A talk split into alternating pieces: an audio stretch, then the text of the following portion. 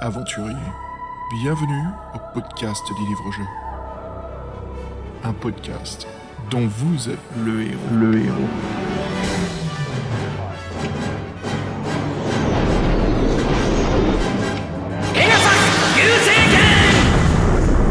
Um, Neon Knight Rider.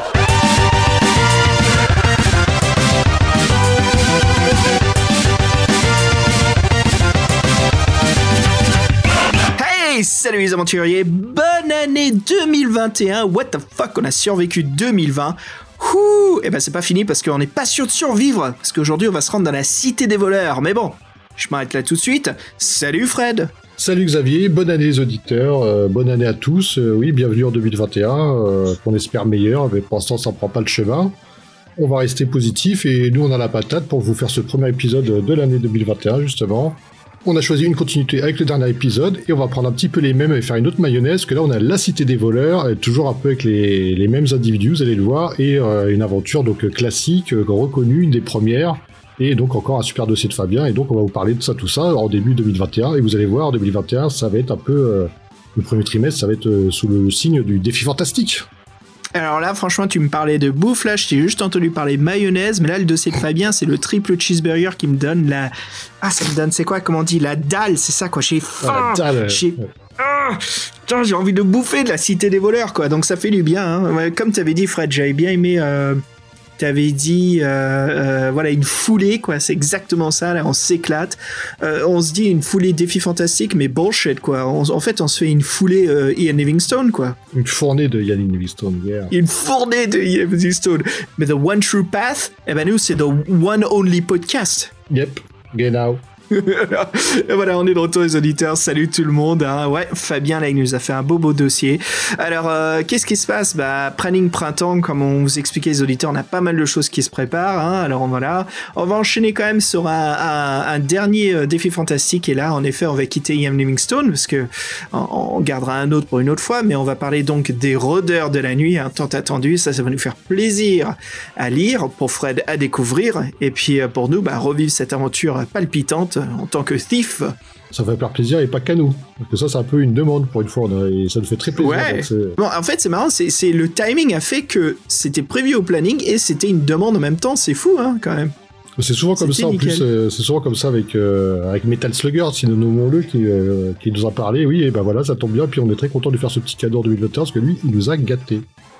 Il les a carrément gâtés. ouais. Le Beta Slugger, alors, euh, comme on en avait parlé, hein, c'était OK, les gars, vous allez faire ce podcast. Bim, voici le livre.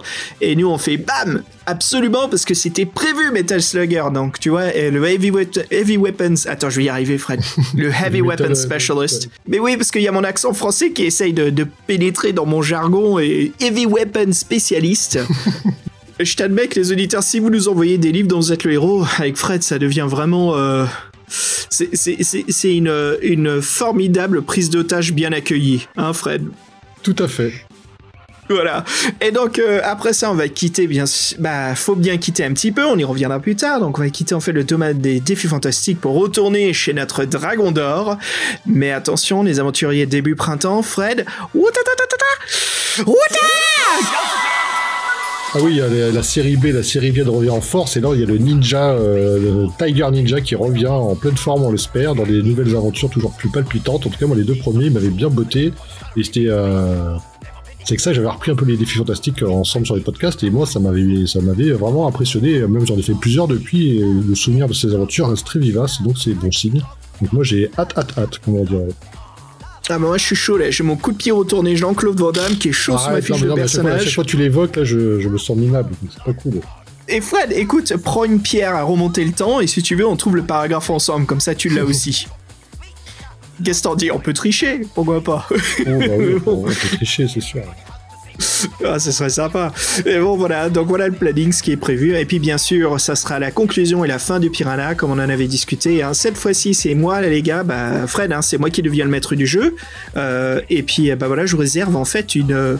euh, les deux derniers podcasts de Piranha, en fait, sont connectés. C'est comme une extension euh, de comment dire du du, euh, du jeu de rôle. Donc dans le 10, voilà, il y a le début, puis la continuation dans le 11, et ce sera ça le tout dernier. Donc voilà les gars, j'espère que vous allez vous régaler. je m'éclate le soir à vous écrire une petite histoire en prenant bien sûr les bases de, de Piranha et ce qui conseille comment écrire. Donc c'est assez chouette, quoi. Et puis le monde, c'est un monde d'anticipation, avec des mutants, tout ça, c'est avec un monde totalitaire, ça a l'air sympa, quoi. C'est pas...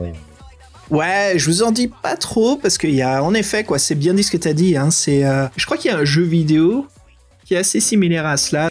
War. War never changes. Euh, Fred, avant de commencer, on se fait un petit courrier des lecteurs. Ah oui, avec plaisir. En plus, là, en cette fin d'année, merci à vous tous. où Il y a beaucoup de personnes qui nous ont écrit. Euh, alors, des fois, on répond par mail, des fois, on répond à l'antenne. Euh, voilà, on essaie de répondre à tout le monde, en tout cas. Merci encore à tous. Et là, c'est vrai qu'on voulait insister sur, euh, sur deux, deux, trois, deux, trois récents. Et encore une fois, euh, merci Etienne, qui, qui est assez présent et qui, qui nous écrit souvent. Et c'est vrai qu'Etienne nous a parlé de la, voix du tigre, la voix du ninja. Et il nous avait un peu, nous a un peu spoilé la fin et il nous a un peu, un peu, un peu spoilé la quête que moi je connaissais pas. Et c'est vrai que ça a l'air en cette série, elle a l'air assez intéressante dans ses mécanismes et surtout dans son dans son héritage ou la fin de la fin de sa série qui a été complètement foirée. Donc tout ça sera très intéressant à voir, plus les épisodes euh, point 0 et point 6. Donc euh, oui, tout ça, ça sera, ça sera super intéressant à voir. Quoi. Et merci Tienne pour son mail où là, il nous répond encore plein de trucs. Ouais, Étienne aussi nous souhaite bien sûr la bonne année, et puis il nous parle aussi bah, comment on va reprendre la voix du ninja et commencer à nous donner un peu ses impressions, lui de la saga, et puis on lui dit stop, stop, stop, attends. Ouais. Et Étienne nous disait que vers la fin ça devient un peu série B, mais c'est là où on explique à Étienne, non mais Étienne, on est fan nous du nanar, hein Fred. On aime ça quoi. Donc c'est cool, même si en effet je comprends ce qu'il veut dire, c'est un peu décevant parce que la voix du ninja quand même ces trois premiers volumes ils sont assez incroyables, hein, mais après c'est... Bah nous on va voir quoi, ça va être la découverte donc c'est cool. Merci Étienne en tout cas de mettre euh, l'eau à la bouche quoi. C'est génial. Et puis Étienne, bien sûr, il va nous envoyer des chocolats de la Suisse, donc ça c'est cool. Étienne, on t'en remercie à l'antenne, on a hâte de les recevoir. Ah oui, en plus, Euh, on- puis, euh, désolé, crois on a, on a tardé, on y croyait. En fait, on n'y croyait pas tellement que c'était euh, alléchant. Mais encore merci d'avoir assisté Ouais. parce que là, euh, ça va se faire et on va se régaler. Merci, merci, merci, Tienne. Sympa. Merci Étienne. J'aime bien parce que Étienne, quand les écoles avaient, il dit Hey les gars, putain, c'est quoi ça là? Vous recevez des Space Crusade et moi j'ai envie de vous envoyer des chocolats depuis un bail. Il dit On est bien cool pas, bien cool pas. On est un peu, on est noyé avec tout ce qui nous est arrivé. Putain, Fred, c'est ouf quand même les- le nombre de podcasts qu'on a fait en 2020. hein. Ouais, je crois qu'on avait compté, on en a fait 22. C'est pas mal, 22, c'est- c'est- ouais. c'est notre record. Et je l'ai pas senti la difficulté, donc c'est cool quoi, ça fait plaisir. Ah, bon, ah oui, mais après, euh, souviens-toi, il y a des circonstances favorables quand même. Euh, oui, ah, ça absolument favorable. Ah, ça, on s'en souviendra. Mais on va voir. Voilà, on espère justement euh, retenir un petit peu ce train on voit ce qu'on va pouvoir faire de notre mieux, quoi. Mais en tout cas, revenons sur Étienne. Ouais, justement, il nous parle de ça. Donc, Étienne, merci beaucoup. On a, on a hâte de les recevoir et bien sûr les déguster avec un énorme plaisir de satisfaction. Et euh, Fred, si je pars dans mon délire. Euh, de, de nos auditeurs les plus ardus qui nous écrivent comme ça, on leur donne des spécialistes. euh, en fait, on leur donne, des- je, leur- je leur donne des, des noms de spécialistes. de notre- bah, en fait, ce serait pas notre bibliothécaire, Librarian. librarian dans l'équipe de, de Space Hulk, Étienne.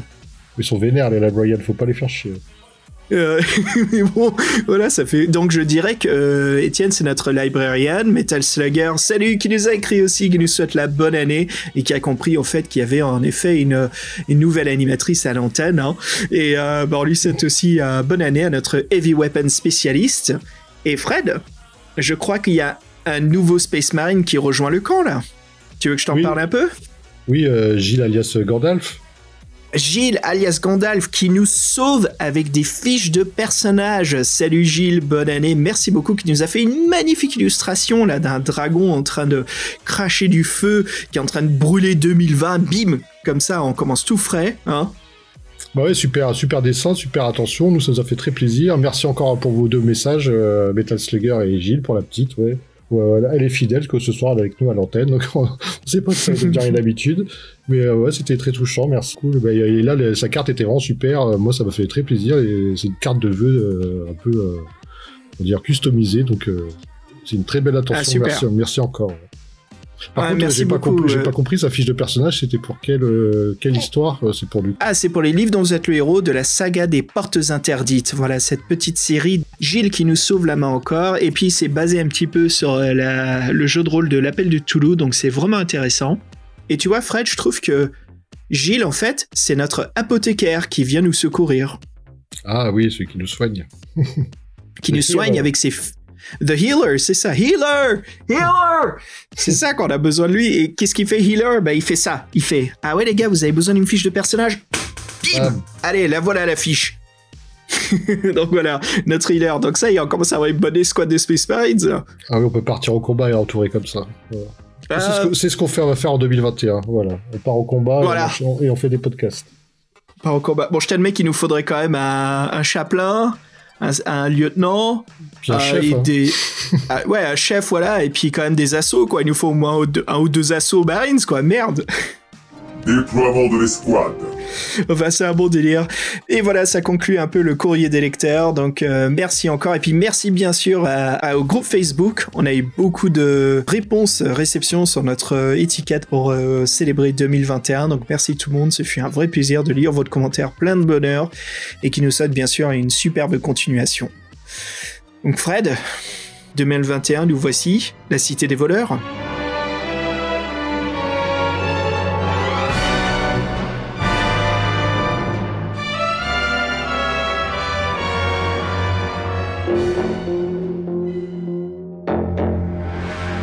Oui, alors Cité des voleurs, ma- marrant, parce que je suis pratiquement sûr que celui-ci, je l'ai eu dans les mains euh, entre 9 ans et 12 ans, dans les, les très peu d'exemplaires auxquels j'ai joué. Et donc je pensais que la couverture m'a sauté aux yeux, littéralement. Plus euh, j'ai de la chance, celui-ci je l'ai en papier, parce que je crois que c'est toi qui me l'as offert, je sais plus. Donc je me suis retrouvé euh, en, sa possession, mais c'est cool d'avoir un, un- exemplaire papier. Et en fin de compte, été très étonné, parce qu'en fin de compte, j'ai eu aucun souvenir. Donc j'ai un doute. Parce, qu'il y a, parce que je suis sûr que c'est pas la cité des pièges que. Je suis sûr que c'est pas celui que celui auquel j'avais joué. Mais là, la cité des voleurs, autant la couverture m'a frappé, autant l'aventure ne m'a pas parlé. Mais euh, j'ai senti une certaine frustration et là, qui m'a rappelé beaucoup de choses. Et donc, je me suis dit qu'en fin de compte, ça devait, être le bon. Et euh, c'est vrai que euh, il y aurait beaucoup de choses à dire et c'est très bien en fait qu'on qu'on le fasse juste après euh, l'autre qui est le labyrinthe de la mort. Je pense qu'en fait, on peut facilement les, les comparer. Je sais pas ce que t'en penses. Absolument. Euh, bah écoute, moi de toute façon, ça va venir sous notre analyse vers la fin du podcast, on y reviendra. Euh, euh, c'est quelque chose de très important dans l'écriture de Livingstone, hein, avec les, livres qu'il a écrits, donc euh, j'y reviendrai plus tard, pa- parce que là, il y a, une sacrée analyse à faire, il y a vraiment de quoi discuter qui est vraiment intéressant, mais là, eh ben voilà, justement, on prend pas en arrière, on voit ce qu'il a fait juste avant, bien sûr, le, labyrinthe de la mort, bah là, c'était des voleurs de... de... Ian Livingstone, qui est, c'est marrant, mais je dirais que c'est le plus, je dirais que c'est le plus euh, culte euh, de, des livres dont vous êtes le héros. La star, la vedette que tout le monde connaît, c'est euh, le sorcier de la montagne de feu ou qui rivalisait avec le labyrinthe de la mort. Mais je trouve que la cité des voleurs, c'est un petit peu le, le bah c'est le culte quoi. C'est celui que les vrais ardus, les vrais fans connaissent très bien et qui qui est reçu assez bien. Fred, qui a quand même une bonne critique. Enfin, c'est un livre assez intéressant quoi. Donc on bah écoute, allez, on plonge dedans. Fred, t'es prêt? J'ouvre la page, c'est parti. Allez,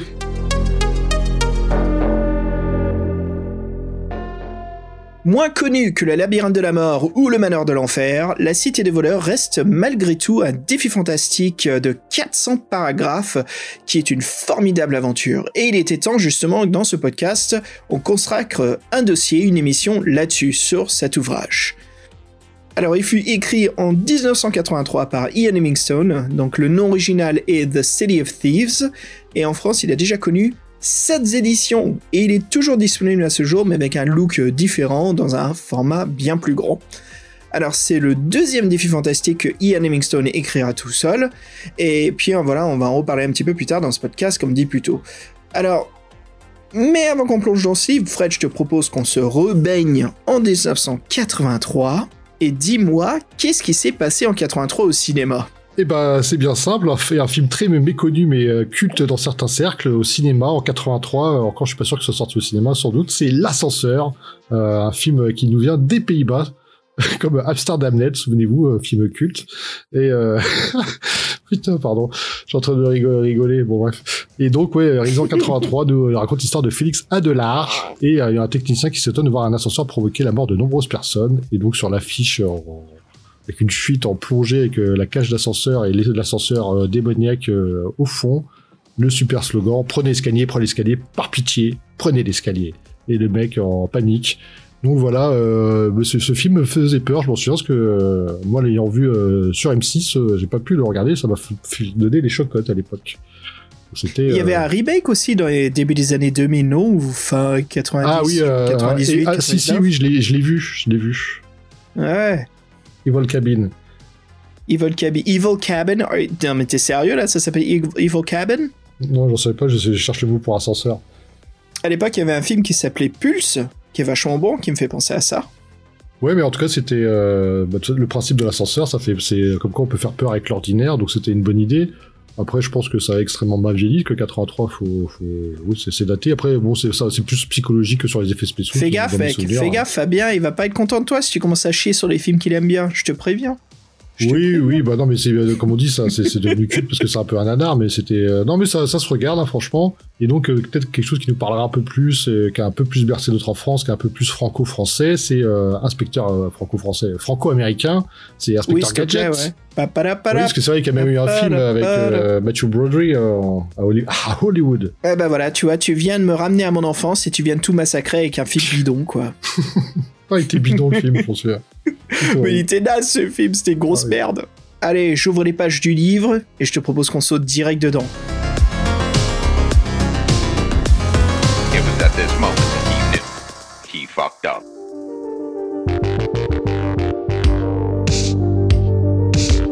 Alors, une fois n'est pas coutume, hein, on va rediscuter donc, on va retrouver pas mal de créateurs, d'illustrateurs, hein, mais voilà, on va essayer de faire euh, euh, une bio euh, plus rapide. hein, on va essayer de vous, comme d'habitude, quand on reparle des mêmes artistes, on va vous évoquer différentes choses sur eux, d'autres choses qu'on ne connaît pas.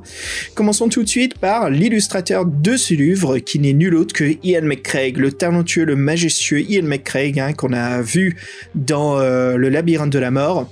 Alors, des illustrations fantastiques, et Fred, si je peux me permettre, je trouve que ces illustrations dans La Cité des voleurs, La Cité des voleurs sont dix fois mieux que celles du Labyrinthe de la Mort. Alors bien sûr, c'est un avis personnel, mais je trouve qu'ici, ces illustrations sont illustrées avec un cadrage dynamique. Par exemple, quand c'est Nicodemus, le, le magicien, c'est sa fumée de sa pipe qui entoure, et dans la fumée, en fait, on retrouve bien sûr les objectifs qu'il faut atteindre.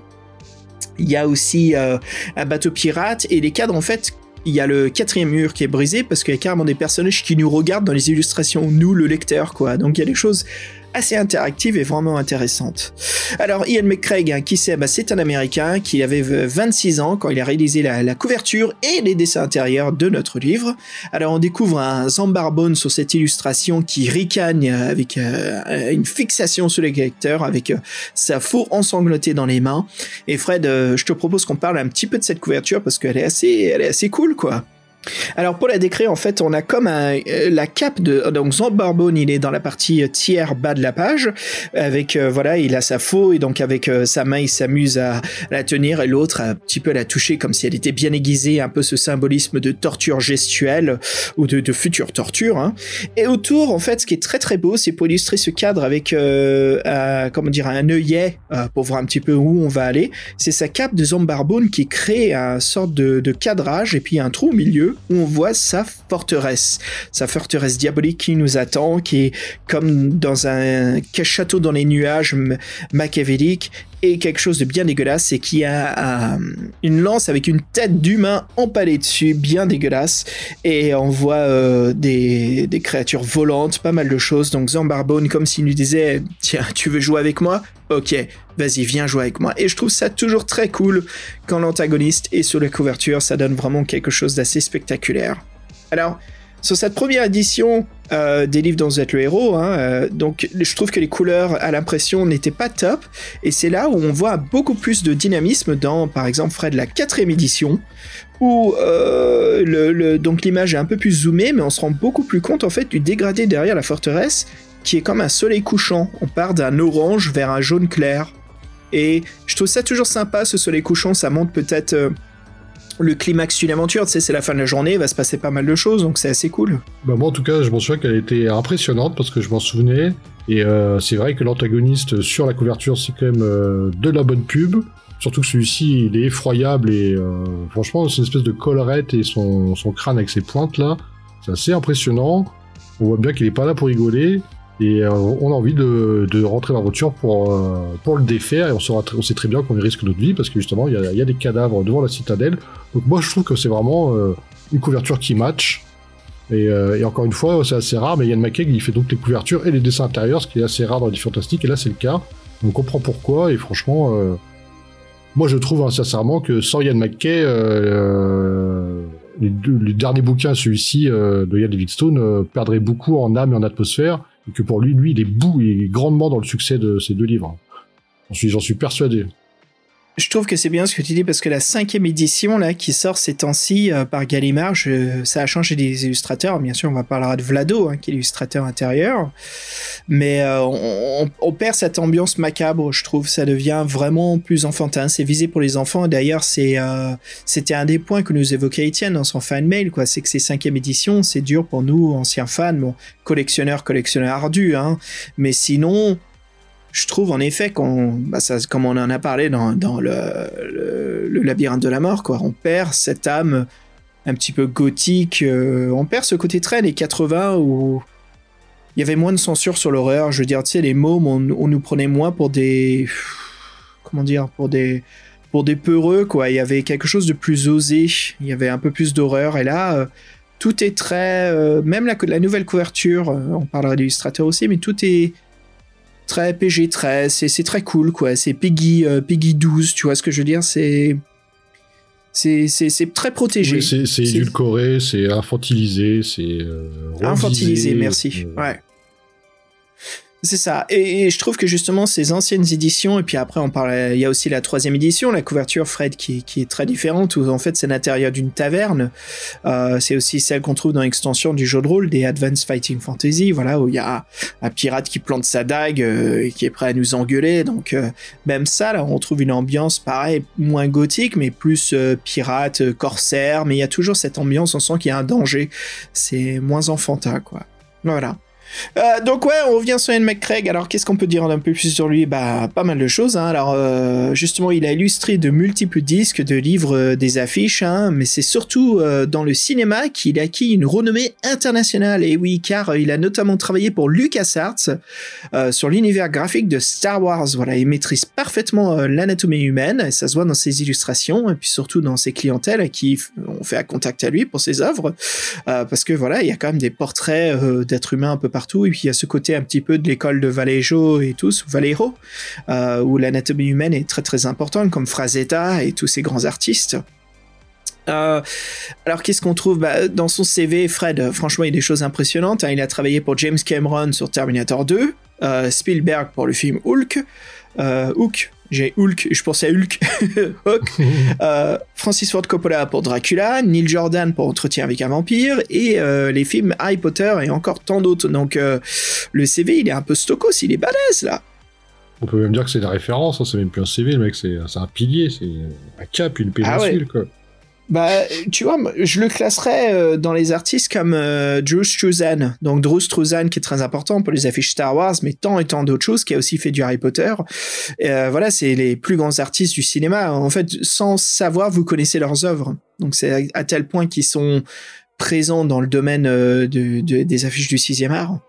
Alors, si vous vous intéressez à son parcours et euh, voilà, vous voulez en savoir plus, bah, en fait, il y a une anthologie de ses illustrations qui, est parue, qui sera donc nommée Shadowline, The Art of Ian McCraig. Donc Shadowline, l'art de Ian McCraig, qui est paru aux éditions Insight. Voilà, il sortira également une encyclopédie en 4 DVD sur ses travaux où il explique ses méthodes de travail. Ça, c'est cool aussi, j'aimerais bien les retrouver, ça. Oui, ça doit être un peu long, je pense, pour les dessinateurs, ça, ouais, c'est toujours intéressant, oui. C'est cool en tout cas, ouais, c'est pas, c'est pas un inconnu, quoi. Non, tu vois, c'est ça, que- c'est ça que je me disais, tu vois, quand je voyais le crâne de. euh, je, sais pas pourquoi, Zandarbot, j'aurais dû l'appeler euh, Sandardos. Bon, bref, c'est un, c'est un délire. Sandardos. Et tu vois, en fait, de- en fait derrière, quand on voit Shadowline, là, sur la couverture, on voit que c'est lui qui a fait Dark Maul. Et je trouve que le crâne de Dark Maul ressemble exactement au crâne de Sandardos. tu vas aller encore plus loin, tu trouves pas qu'il y a une similitude avec les euh, Terminator? Oui, oui, exact aussi, ouais, ouais, ouais, ouais. Ah ouais. Tu vois, donc, donc il a fait le design de beaucoup de choses euh, qu'on connaît, en fin de compte, quoi. Ah ouais, ouais, enfin, énormément, ouais. Il est imp- impressionnant comme carrière, quoi. Visuellement, c'est, c'est intégré dans notre cerveau sans qu'on le sache, quoi, dans notre mémoire visuelle. Bah Fred, on continue. Si, si on passe à un autre illustrateur, donc en parlant justement de la cinquième édition, parle-nous de la couverture euh, ou bah, de l'artiste Robert Ball. Oui, donc euh, toujours le même principe, la couverture, on reprend l'antagoniste, donc euh, Sandardos, Zandarboyne, Zandarboyne, pardon, Zandarboyne. T'as dit quoi, Sandardos? Sandardos. Zambarbone, c'est bon ça. Et en fait, ouais, donc elle est très infantilisante, qu'on a l'impression d'être, euh, oui, donc euh, les couleurs sont un peu flashy. bon, le- vous savez le fameux vert qui fait un peu horreur, mais horreur teen, ado- teen adolescente là, espèce de Le vert. vert de- nécromancien. Ouais, mais sans l'être vraiment. ouais. C'est bah, le même personnage qui représente un peu la mort avec une faux, avec son crâne avec ses pointes, mais là il, il est pas impressionnant. Il est, euh, il est, oui, il fait comics quoi. Il fait, quoi, il fait, il fait cartoon en fait. Il, fait ça. Il fait. Bah, il a des. f- Elle est complètement cartoon la, la, la couverture. J'ai l'impression de regarder un ennemi dans Scooby-Doo, tu vois. C'est pas mal ça, ouais. En fait, c'est la méthode Disney, tu vois, pour rendre les choses infantilisées et les rendre moins vénères, moins dangereuses. Tu fais les yeux plus grands, tu fais aucune forme euh, ligne droite, euh, comment dire, pointue. Bon, là, à part les cornes, mais sinon, tout est très très arrondi. Tu sais, les formes sont très vagues, très grandes. Donc, a un côté un peu plus dessin animé. Ça a des formes un peu. Euh, euh, ça suit moins le code de l'anatomie. C'est c'est un peu plus euh, euh, visuellement, comment dire, très euh, dessin animé du samedi matin, quoi. Il y a un Oui, côté c'est ça, très, très non vulgaire. Et donc, voilà ce qu'on retrouve dans cette cinquième édition. Mais franchement, là, là, la, la, la couverture, elle perd totalement en impact et en force. hein. Moi, je veux dire, autant la première me donne envie d'y jouer, tant que celle-ci, je fais, vas-y, je passe mon chemin direct, je vais m'emmerder, c'est pour, les- c'est pour les gamins. La cible des livres de notre héros, c'est c'est plutôt les gamins, on est d'accord, mais c'est vrai que ce côté, euh, on en parlait tout à l'heure avec les nouvelles euh, éditions, les nouvelles Bah, ça dépend. illustrations En fait, ça c'est très ça dépend. On dirait qu'il Parce que- concurrencie euh, Sandok ou je sais pas quoi, tu sais, les trucs de, avec les trucs d'histoire d'horreur, je sais pas comment ça s'appelle. là. Ah, Goosebumps? Non, Chair de poule? Ouais, chair de poule. Parce que même les, les anciens chairs de poule, les, les jaquettes, il y en avait qui étaient bien vénères, quoi, qui étaient bien flippantes. Hein. Je sais pas, moi j'en ai déjà eu entre les mains là récemment, j'en ai offert. euh, pour, pour moi, c'est très, oui, c'est dans le même genre de. Ça doit être de des nouvelles éditions. Eh, comme je te disais tout à l'heure, j'ai l'impression de, des années 80 ou à aujourd'hui, bon, c'est sûr et certain, on le voit, il y a un côté, euh, voilà, on fait moins de choses. euh, En, en fait, on n'arrive pas à faire du dark fantasy pour les enfants, quoi. J'ai l'impression qu'il y a, il y a une baisse sur le l'adaptation de ce qui est violent. On est beaucoup plus, on est beaucoup plus les mains sur- comme des parents hélicoptères. Tu vois, on est constamment autour de nos mômes, à les surveiller. Rien doit être vulgaire, rien doit être violent. Pendant que nous, euh, je sais pas pour toi, Fred, dans la même génération, quoi. Nous, on a grandi. euh, tiens, vas-y, Matt euh, Evil Dead, quoi. C'est bon, on va se marrer, quoi. Il y il y avait ce côté moins, peut-être moins surveillé. Bref, c'est une conversation, ça. Euh, mais ce que je voulais dire, en fait, c'est, tu vois, comme tu disais, ouais, cette nouvelle édition, la cinquième, en effet, elle est complètement visée pour un très très jeune public parce que les Fighting Fantasy, euh, britanniques, euh, c'était visé pour un public pré-ado et ado, et puis vas-y, what the fuck, si t'es un adulte, un adulte, quoi, parce que les, les histoires étaient toujours, c'est ça qui m'a étonné, elles étaient, elles étaient pas euh, écrites constamment euh, pour un jeune public. Je veux dire, en- encore une fois, on parle de scènes de baisse dans, dans Loup Ardent, on parle quand même de séquences assez violentes, de gens qui fondent, surtout dans ce livre. Une fois que Jean Barbone te touche, t'as la peau qui fond. Bref, il y a pas mal de choses, quoi. Donc, euh, c'est marrant que, que, que c'est la cible qui est toujours désignée, quoi, pendant que, en effet, tu pourrais rehausser un petit peu et peut-être toucher un, un public encore plus grand que de compter que sur les parents d'offrir des livres à leurs enfants, quoi. Oui, et puis voilà, on peut dire euh, 13-14 ans, tu peux mettre un peu de violence. hein. Là, leur cible, c'est les 9 ans. Moi, je trouve que ça correspond pas vraiment. Et euh, oui, donc c'est euh, pour revenir à ce dessinateur, donc Robert Ball. Donc, ouais, il est. Robert euh, Ball Donc euh, Robert, Bo- Robert Ball, donc, sur sa biographie offi- officielle, il se qualifie de designer, d'illustrateur, de cascadeur et de menteur. Euh, c'est un illustrateur anglais qui a lu énormément de comics durant sa jeunesse. La couleur est importante chez lui. Il a toujours euh, moins de plaisir à exécuter un travail en noir et blanc. Forcément, vous ne le verrez pas faire des dessins intérieurs. L'éditeur anglais Scholastic, qui édite les Fighting Fantasy au Royaume-Uni, euh, le contacte. Il veut moderniser euh, les livres et euh, conquérir un public plus jeune, très jeune, voire trop jeune, qui connaît pas les de héros. Et donc, ils ont bien eu remarqué son univers coloré. Donc, euh, savaient que le pari était risqué. Euh, ils connaissaient bien les couvertures d'origine, avec l'illustration qui avait marqué lui en tant que lecteur. Il était fasciné par celle de la forêt et la malédiction, avouera-t-il. Et donc, euh, c'était une entreprise risquée pour lui. Donc, comme on vous a, on vous a décrit la couverture précédemment, donc il a très infantilisé. Moi, je trouve que bon, euh, elle est très lambda pour le coup, malgré les couleurs euh, soi-disant vives. Et donc, qu'est-ce qu'il dira, Robert Ball, sur un blog? Et on cite Pensez même à réaliser que ces gars-là, c'était de la folie, alors j'ai laissé dans l'esprit et j'ai essayé de faire des reprises simples et directes. Chaque défi fantastique que je vais illustrer aura une couleur dominante simple pour le différencier, avec des compositions similaires pour faire un ensemble. L'idée est qu'avec ces couleurs vives, elles se feront remarquer sur les étagères des libraires et iront dans les mains des enfants de 9 ans. Donc voilà, c'est bien ce qu'on se disait, ils ont, ils baissé la moyenne d'âge de 5 ans. Pourquoi pas, mais euh, Moi, je pense que pour le coup, euh, les parents, ils, vont, ils vont se dire, tiens, c'est un truc à Disney. euh, en fin de compte, c'est quand même un peu, un peu différent à l'intérieur, quoi, tu vois. Donc, faut faire gaffe, quoi. Faut faire gaffe à tout, mon Dieu, nom de Dieu. Fred, je viens d'avoir un cauchemar là en tête. Parce qu'il y a Gallimard avec Scriptarium là, qui a fait des superbes éditions euh, de sorcellerie, hein, les quatre volumes. Mais imagine s'ils le refont pour la cinquième édition et puis ils embauchent quelqu'un, un illustrateur, euh, autre ou Vlado, quelqu'un pour remplacer les dessins de John Blanche. Oh, Aïe, aïe, oh sacrilège, hein. Oh, aïe aïe. On ira prendre des pancartes dans leur siège social.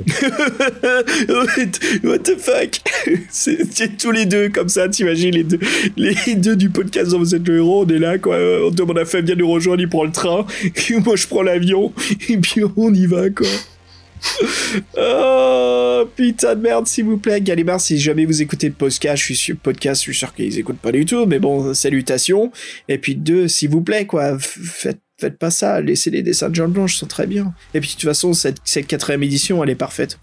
Je crois pas qu'il y a, s'il y a une cinquième, c'est pas nécessaire, autant réimprimer les quatrièmes, quoi. Mais bon, j'ai pas mon mot à dire, moi. Allez, euh... Dans les choses qui fâchent, il y a Vlado Kritzad aussi, on en a parlé à l'épisode précédent, donc c'est celui qui fait les, qui a changé les couvertures intérieures. On en a parlé un petit peu au début du podcast, donc elles sont beaucoup plus, euh, elles sont différentes. Elles sont comme les couvertures, euh, elles sont plus infantilisantes. Et donc on va faire un petit rappel comme sur lui. Donc on- nous on l'appelle l'homme du changement. Donc, bon après on- c'est juste un simple exécutant, rappelons-le. Hein. Euh, c'est pas lui qui a, qui a- qui a- qui dit faut enlever les anciennes illustrations, on l'a payé pour faire ça. Donc c'est savoir qu'il a quand même reçu pas mal de plaintes. Donc en fait, s'il y a plutôt des plaintes, c'est plutôt l'éditeur qu'il faut les, enlever- les, les envoyer. Donc à Scholastic et à Gallimard, a, dû, euh, a pu ne pas reprendre les, nouvelles, euh, les nouveaux dessins. Bon bref. Bah ouais, comme, comme j'avais dit avant, ça sert à quoi de recopier les mêmes dessins, autant introduire des nouveaux dessins, mais bon, bref. Oui, donc c'est exactement les mêmes choix d'illustration en, en moins bien. Donc ils ont tout gagné les mecs. Euh, on va faire la même chose mais en moins bien. Parce que, parce que, euh, T'imagines la conférence et tout. Bon, messieurs, voici le livre La Cité des voleurs. Je veux la même chose, mais en moins bien. C'est parti. Puis t'as Vous serez- Vlado. Vous, vous serez payé pour Putain. ça. T'as Vlado dans le coin qui fait Putain, mais fait chier, quoi. Oui, Merde. donc oui, euh, rappelez-vous, lui, euh, Vlado, il se, se qualifie de peintre digital, donc forcément, euh, le noir et blanc, c'est pas forcément sa, spécialité. Il fait du très beau boulot d'ailleurs dans d'autres univers, donc même plutôt en science-fiction, cyberpunk, il a l'air- bien de toucher. Bon, c'est, on a nous, on a quelques images de Fabien, c'est assez intéressant, c'est assez vivant, c'est c'est du bon boulot, quoi. Par contre, oui, ces illustrations sont, sont pas terribles. Bah, tu vois, moi, j'ai- j'aimerais bien voir en fait Vlado faire les couvertures de la c- cinquième édition. euh, ouais, pourquoi pas, à la rigueur, oui, ce serait peut-être, ça serait peut-être plus lui rendre, euh, lui rendre service, lui rendre hommage. Bah oui, il maîtrise parfaitement la couleur, ouais. Oui, bon, après, c'est vrai que lui, dans ses les travaux qu'on connaît de lui, c'est plutôt des fonds gris et noirs. Donc, oui, comme vous dites, il est slovaque, il est très discret, il ne fait aucune interview, il se confie pas. C'est les autres qui parlent pour lui. Euh, il est donc, comme vous dit, il est pas apprécié sur les forums des passionnés, des livres-jeux. Il a beaucoup de mauvaises critiques, euh, comme nous, on est en train de faire ce soir, le pauvre. Mais c'est malgré tout Ouais, mais non, non, ouais, ouais. On s'en prend pas à. Vlado, je veux dire, c'est une commande, comme t'as dit. C'est, moi, je trouve que c'est un excellent artiste. Il est très très bon, de- il, il excelle dans ce qu'il fait, mais en fait, c'est, la commission qu'on lui a donnée, quoi. Je veux dire, c'est, toujours chiant de refaire le boulot de quelqu'un d'autre. Je veux dire, c'est pénible, mais bon, il faut bien bouffer, c'est normal. Et puis, si on compare, en effet, mais c'est difficile. C'est comme a dit euh, Fred, tu disais juste avant Robert Ball. Tu te souviens dans son blog, il avait dit Robert Ball, euh, Oui, ça même à rivaliser avec ces gars-là, c'est de la folie. Ouais, mais c'est un peu T'imagines ouais. La cinquième édition, si quelqu'un doit refaire, on lui donne les dessins de John Blanche, on dit tiens Vlado, fais la même chose. Et je comprends, Vlado il dit non mais les gars, c'est de la folie quoi. Je peux, ok bon, je vais faire de mon mieux, mais je vais faire mon style. Et je comprends. et Vlado il a son propre style et je trouve que sur les forums et tout que les gens ils s'y prennent à lui justement parce qu'ils ils font des comparaisons, mais il y a pas à comparer. C'est un artiste en même temps, c'est à cause de Gallimard qui a cette euh, comparaison en fait qui se crée quoi, parce que forcément ils font exactement les mêmes illustrations. Après, bon, euh, si on, faisait un comparatif, donc Yann McKeck, c'est le détail, les traits fins, et lui, c'est juste euh, noir, noir sur gris, souvent. Et moi, ce que je reproche Mm. vraiment, c'est le design de ces personnages. On est quand même dans un monde d'heroic fantasy, et t'as le tatoueur, je sais pas si tu l'as vu, on dirait un... Ah ouais. Le, tatoueur, on dirait un... Merde, comment ça s'appelle un, un hipster euh, tatoueur, quoi. Avec- il a Hipster, même hein, il hipster a, il, a tatoueur. même, il a même des tongs presque, alors que l'autre, c'est vraiment, on voit que c'est des vrais sandales en cuir qui font Heroic Fantasy. Non, là, il a des tongs de, il a des, euh, Birkenstock prec- presque. Et moi, je, moi, ça m'a pété l'ambiance, franchement. Bah si, ça m'a pété l'ambiance. J'ai pas fait cette édition-là, mais je verrai ce dessin-là, je- ça me ferait sortir du, euh, ferait sortir de l'histoire pratiquement. Et alors, le dessin où c'est vraiment pas foulé, quand même, c'est le, c'est l'antagoniste. Qui, res- qui ressemble pas en plus à la couverture euh, du livre, donc on fait ça un bordel complet, ce truc. Ian McCraig, euh, excellente illustration. Euh, certains de mes préférés de ce livre, ça reste le mec qui te propose de, de choisir une pilule sur 6, là, le, jeu diabolique. Euh, vraiment superbe illustration. On a un mec dans sa grotte et tout, enfin dans sa, sa, boutique, peu éclairé, très contrasté, qui ajoute cette ambiance assez flippante. La première illustration du livre est superbe. Ce garde avec cette armure composée de, de plein de petits morceaux métalliques, avec sa côte de maille, l'écusson de la ville avec le bateau de Black Sand.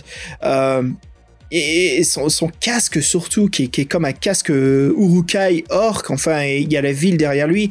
Ian McCraig il fait un détail impressionnant dans ses illustrations. Et une des plus simples et pourtant est très détaillée c'est celle de la sorcière dans les égouts. Elle est superbe cette illustration où c'est l'ombre de la sorcière sur le mur qui donne en fait c'est un hommage à Nosferatu j'ai l'impression quoi quand il monte les escaliers. Alors moi aussi, je trouve que est particulièrement appréciable dans ce livre-là, c'est les cabochons, et qui sont très nombreux, qui apparaissent très souvent et qui sont euh, super. Et moi, celui que je préfère, là, c'est celui qui représente la ville, où il y a un mec à cheval qui, qui traverse un petit pont, là, avec, les ouais maisons, avec les maisons de Guingois. Celui-ci, il est tout juste excellent. Et rien qu'avec ce petit dessin-là, eh ben, il nous donne plus d'ambiance de la ville que tous les textes de Ian euh, Livingstone. Et ça, c'est un des trucs qui me... Et en fait, sans les dessins de Ian McKeag, euh, les lecteurs, ils se feraient chier dans les, dans l'univers, dans les univers de Ian, de Ian Livingstone. Parce que pour moi, il n'y a aucune description, quoi. Il y a- il y a- ouais, ça c'est une chose, on, en- on en parlera quoi, mais c'est clair que Livingstone là, euh, je trouve qu'il enfin moi j'aurais ma critique à donner, mais je trouve qu'il s'améliore au fur et à mesure, mais bon ça reste pas, disons qu'il se fait largement surpasser par d'autres écrivains du, du style du livre de livre-jeu quoi. C'est sûr que c'est pas lui, lui c'est plus le concept euh, technique. Je trouve qu'il excelle que le concept euh, euh, création du dans- monde en fait. Oui, dans la narration même, oui. Dans le... lui, oui, c'est ça. Lui, lui, il se fait ça, il se fait son petit schéma, son petite, sa petite organisation, mais après. euh, Non, non, moi je suis juste étonné, c'est le nombre de petits paragraphes qui sont juste là pour te réorienter où il y a rien en fait, il y a même pas, c'est juste, euh, c'est ouf, moi je trouve. Voilà, non, c'est ça, quoi. Tu sens vraiment qu'il est en train de créer, en train de travailler, mais euh, j'en j'en reviendrai. Putain, j'ai hâte d'en parler de tout ça. euh. Et, euh, mais ce que je trouve qui est classe de Ian Livingstone, c'est si tu dessines ses plans, ils sont superbes, quoi. T'as vraiment l'impression d'être dans une ville. hein. Ouais, ouais, bah moi après le plus ça, le problème c'est qu'en fin de compte, moi j'ai peut-être, j'ai pas fait de plan. Et euh, moi, ce qui m'a manqué, c'est une représentation de la ville, justement, ce que me dire, je suis dans la rue du Four, la rue de la Tour, la rue de l'Écurie. Euh, c'est juste En fait, c'est comme le. C'est comme le labyrinthe de la mort. En fait, tout marche très bien. Ça, disons que le plan technique est superbe. J'ai l'impression d'être euh, dans une ville de, si je prends un livre, euh, tu sais, de, de, de campagne Donjons et Dragons, quoi. C'est très très bien fait. D'ailleurs, c'est pour ça que dans Advanced Fighting Fantasy, il y a eu justement la Cité des voleurs en, en, en livre, euh, comment ça s'appelle, les extensions de jeu des, euh, des compendiums, Des campagnes. des redis-moi, des Campagnes. mais un comp- mais c'est pas une campagne en fait, c'est comme un compendium, c'est c'est plein de ressources. Ah oui, c'est une aide de jeu. Ouais, une aide de jeu, voilà, de narration, de création d'univers, si tu veux faire une aventure dans Black Sand. Ian McCraig, ça reste emblématique, quoi. C'est vachement beau. Et putain, mes Fred, encore une fois, ces illustrations sont, sont majestueuses, hein, sont superbes dans ce livre. hein. Vraiment top. Il y en a une que j'aime bien, pour parler d'une dernière, c'est quand on lance des fruits sur un homme qui est accroché à, comment ça Ah s'appelle, oui. les trucs médiévaux? Euh, tu sais, on met la tête et les bras à travers, là, quand t'es accroché euh, au public, t'es puni, on te jette des fruits à la gueule. Enfin, il y a une foire où il y a tout le monde qui jette des fruits sur un, un- un prisonnier. Et en fait, il y, a une, il y a une vieille dame qui se tourne vers nous, qui nous propose des fruits. Et c'est, très bien fait, qu'on sent vraiment le... On sent une superbe immersion dans cette illustration, mec. Bon, aussi, on, on comprend rapidement pourquoi elle sourit, la, la vieille. hein. Foire. Ah bah, ça... Tu veux jeter des fruits sur ce pauvre mendiant?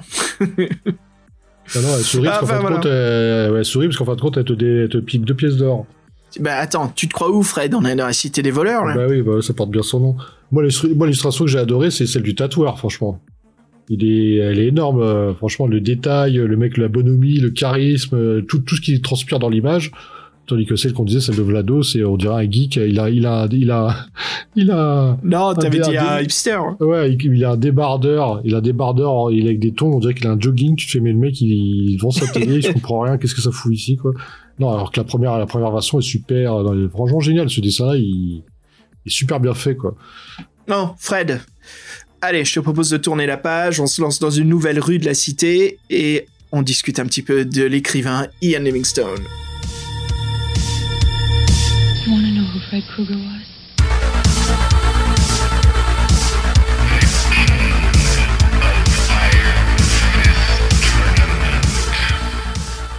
Alors nous voici, on est là, Fred, l'écrivain Ian Livingstone. Voilà, bon, tout, tout a été dit et redit pour Ian Livingstone. Alors, il est né en 1949 et il a 34 ans quand il écrit La Cité des voleurs. Alors qu'il avait fait des études euh, dans la gestion, voilà, il abandonne tout pour se créer, euh, pour créer justement avec son ami Steve Jackson euh, les, les fameux Games Workshop, euh, les magazines White Dwarf et euh, les Citadelles miniatures. Voilà, donc c'est quand même quelqu'un qu'on a discuté plusieurs fois, mais qui est qui est quand même euh, bah, qui nous a bercé avec énormément de choses, quoi. Et puis quand on était ado aussi, hein, parce que voilà, il a toujours été passionné par les jeux de société, et puis par les suites les jeux vidéo. Eh bien, bien sûr, ça nous amène à Eidos. Hein. Mais ça, voilà, pour ceux qui veulent en découvrir plus, écoutez notre précédent podcast où on parlera un petit peu plus d'Eidos et des jeux de Ian Livingstone. Alors, qu'est-ce que c'est son grand souhait Son vœu, bah, en fait, c'est de voir l'un de ses livres adapté pour le cinéma. Et Fred, je sais pas si tu le savais ça, mais il y a eu énormément de tentatives qui furent essayées, mais qui finissent toujours par des échecs euh, pour adapter euh, l'un de ses livres, bien sûr, pas n'importe lequel, hein, mais le Labyrinthe de la mort au cinéma. Et euh, dans un interview de 2018 sur le site Kick bref, il dirait que le Labyrinthe de la mort était était euh, sculpté par plusieurs sociétés de production cinématographique, mais voilà, on croise les doigts, peut-être qu'il va se passer quelque chose. Bon là, ça fait ça fait euh, deux trois ans, bah il y a rien pour l'instant, mais bon, une production, ça dure des années. hein. Peut-être qu'il est en Oui, train oui, d'être ça- produit. Bah, surtout avec ce qui s'est passé, euh, oui, donc une production, ça peut, entre, ça peut mettre 2 à 5 ans. euh. Bon, après, euh, plusieurs, plusieurs sur le coup, ça m'étonne un peu, mais bon, au moins, il suffit qu'il y en ait un, un qui sorte, ça sera déjà bien. Ouais, ce serait cool, quoi. Et donc voilà, donc la, Cité de voleurs, c'est un projet important pour Yann, hein, il dira, car il écrit sa, sa première aventure urbaine, alors que précédemment, voilà, il n'avait fait que des histoires à donjons, hein, comme il a coécrit avec euh, Steve Jackson dans Le Sorcier de la Montagne de Feu, euh, et bien sûr le, Labyrinthe de la Mort, et on peut parler aussi de, de Forêt de la Malédiction, où il y a plus un côté donjon, mais ça se passe à l'extérieur, mais c'est pas comme une ville, quoi, c'est un peu différent comme écriture. Euh, bref. Et Fred, faut nous parler de deux personnes très importantes dans la littérature française, là, les traducteurs. Ah oui, alors c'est rare parce que là on a un duo pour la traduction, donc un duo euh, littéraire et un duo dans la vie. Et donc euh, nos stars à nous qui sont Jeanne Hérisson et Henri euh, Robillot. On a même une photo euh, les représentant dans un dîner, un dîner sûrement d'édition, d'édition. Voilà, c'était assez sympa de nous ait déniché ça, Fabien.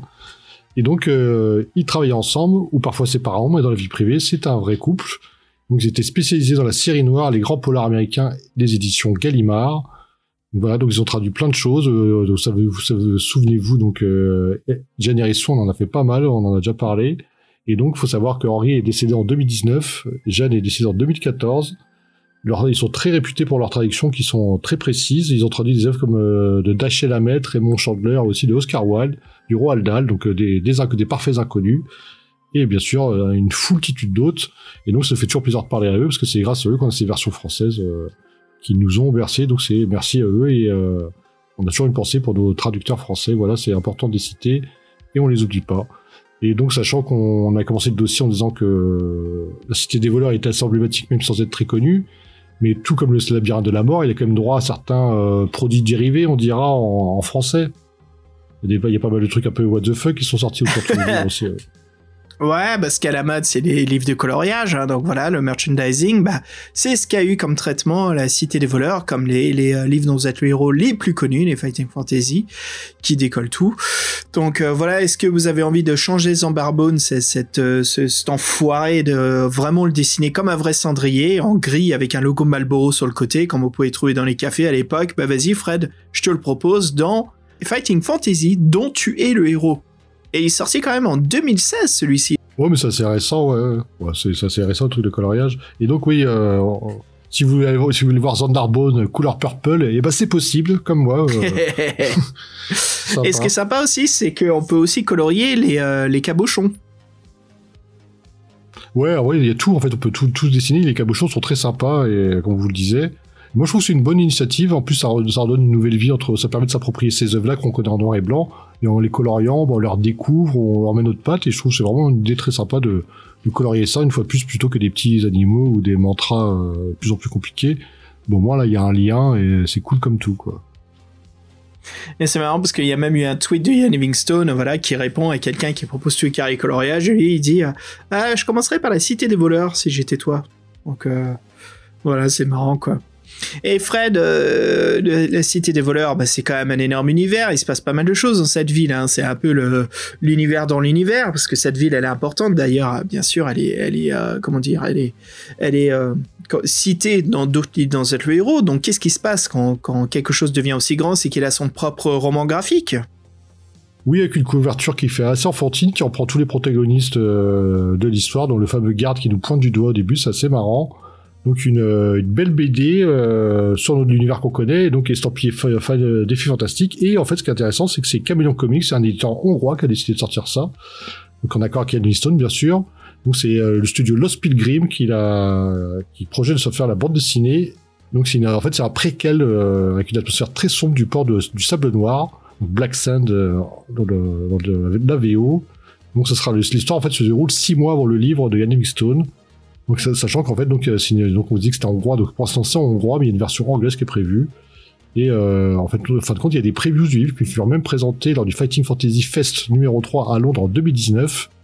Et euh, il semblerait qu'à ce jour, pour l'instant, il n'est pas complètement finalisé, donc vous pouvez pas encore le trouver. Et voilà, si vous voulez guetter ça, et là, nous, les premières planches qu'on voit, donc je vous dis, c'est plutôt euh, orienté jeunesse, mais ça reste quand même de la bonne qualité. Et euh, pourquoi pas, parce que de toute façon, c'est toujours sympa de, faire découvrir euh, un livre en BD, et si c'est bien fait, on pourra que se régaler. Et euh, c'est une bonne initiative en tout cas. Et c'est marrant que ça vienne de, l'Europe.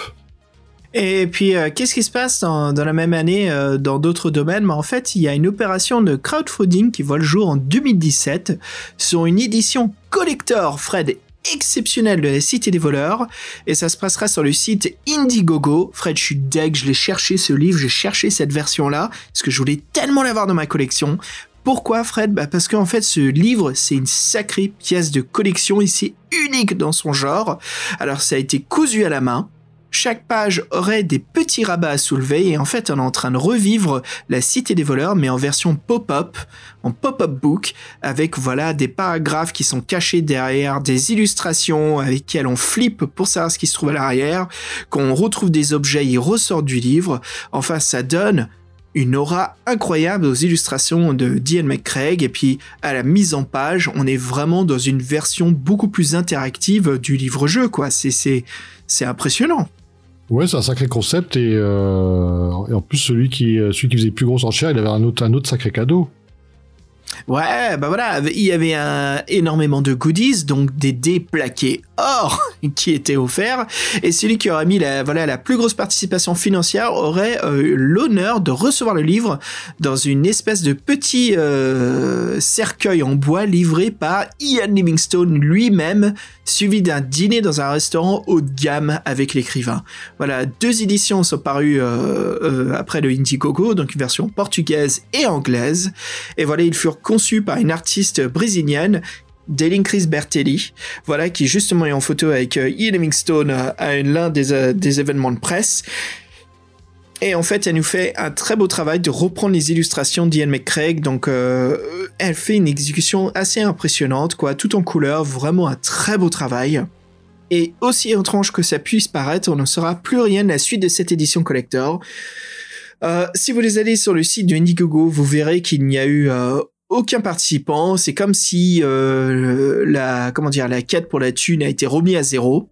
Euh, on saura rien des résultats. C'est assez bizarre ce qui s'est passé.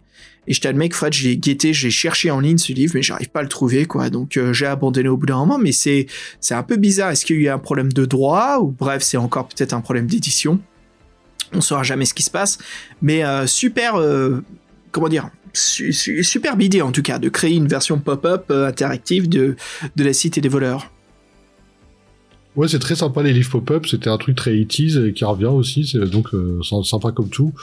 Et euh, oui, ce qu'on peut mettre aussi dans l'univers des dans les dans les goodies, c'est dans l'univers du jeu de rôle, tout ça, c'est des c'est des figurines. Et donc il y a une figurine de notre petit euh, Zandardos, Zandarbone. Une figurine assez euh, assez assez culte, euh, assez culte, assez assez rare du coup. Ce que vous savez, vous savez vous, euh, vous savez, vous savez pas, vous savez, vous savez pas, et vous savez. Vous savez, vous? Oh, vous savez vous? Ah, vous savez pas. Eh, vous, vous savez avec qui vous parlez, là? Vous le savez? Vous, le savez? Bon, bah on arrive dans 20 minutes.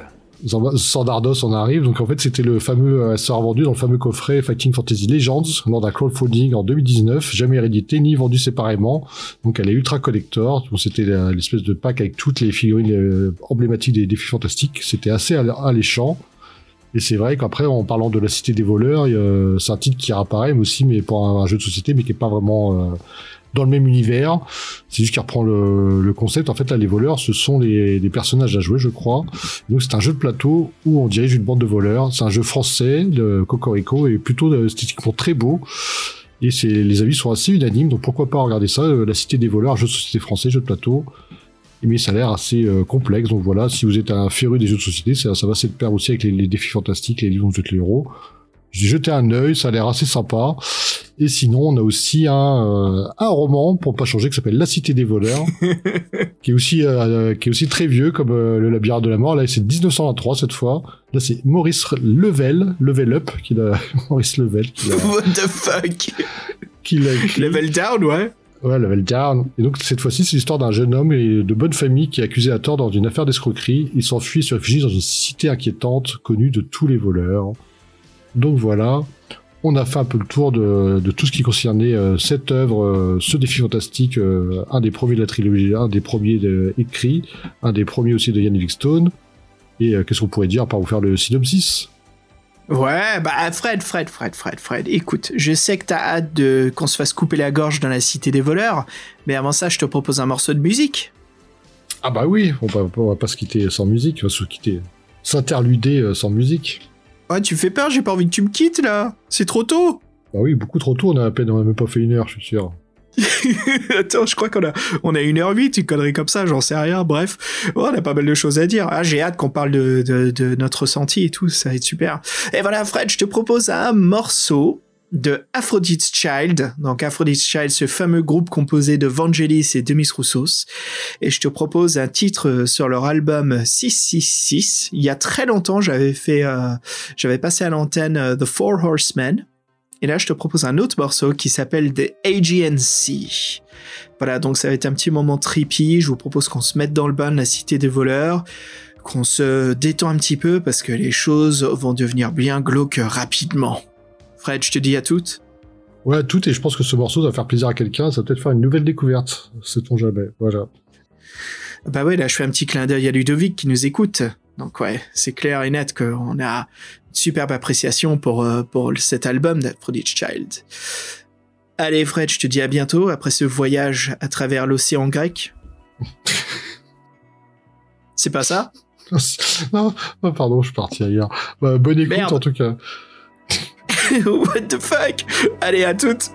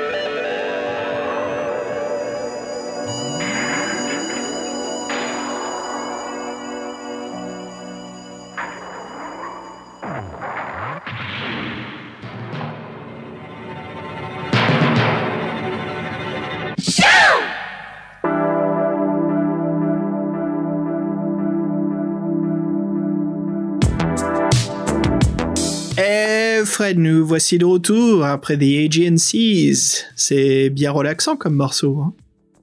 On n'est pas déçu par euh, ces deux euh, têtes pensantes et ces deux bons musiciens. Ou non, c'est vraiment sympa à écouter. Ouais. Eh ben, Fred, allons-y. Je te propose qu'on rentre direct dans la cité des voleurs. Parlons un petit peu de notre expérience, de ce que l'on a vécu, les moments forts, hein, comme d'habitude, qu'on partage un petit peu bah, les choix que l'on a faits et quelles ont été les, les conséquences. Mais avant tout cela, Fred, je te fais un petit synopsis, ça te dit? Bah oui, parce qu'il y a peut-être des auditeurs qui ne connaissent pas, la cité des voleurs, donc c'est toujours bien de remettre euh, dans ça dans le cadre, c'est sympa. Ouais, on peut pas mieux dire que cela. Alors le synopsis, vous incarnez un aventurier qui n'a peur de rien. Victorieux à chaque combat, votre réputation n'est plus approuvée. Votre prochain voyage passe par Silverton. Quand vous arrivez, vous remarquez que les habitants ont peur, très peur, et se barricadent dans leur logement. Vous décidez d'y rester la nuit pour observer ce qui se passe. Et à l'auberge, le maire de Silverton, il arrive, il se pose avec nous au bar, et voilà, il nous supplie de l'aider, que Zambar Bone, Cendrier Bone, le prince de la nuit, Os. Sandar Os, merde, Sandar Os, le prince de la nuit, veut Mirelle, la fille du maire. Et devant le refus du maire, les habitants de Silverton ont été massacrés par les créatures maléfiques de Zambar Bone qui rôdent la nuit. Ces chiens de lune. C'est ça, Fred, en français? Oui, les chiens de lune qui reviennent toutes les nuits. Urgh. Et donc, bah, qu'est-ce qu'il nous dit? Il nous dit qu'il y a un magicien nommé Nicodème, donc euh, nous c'était Nicodemus dans la version anglaise. Voilà un ami du maire qui est le seul qui peut affronter Zanbar Bone.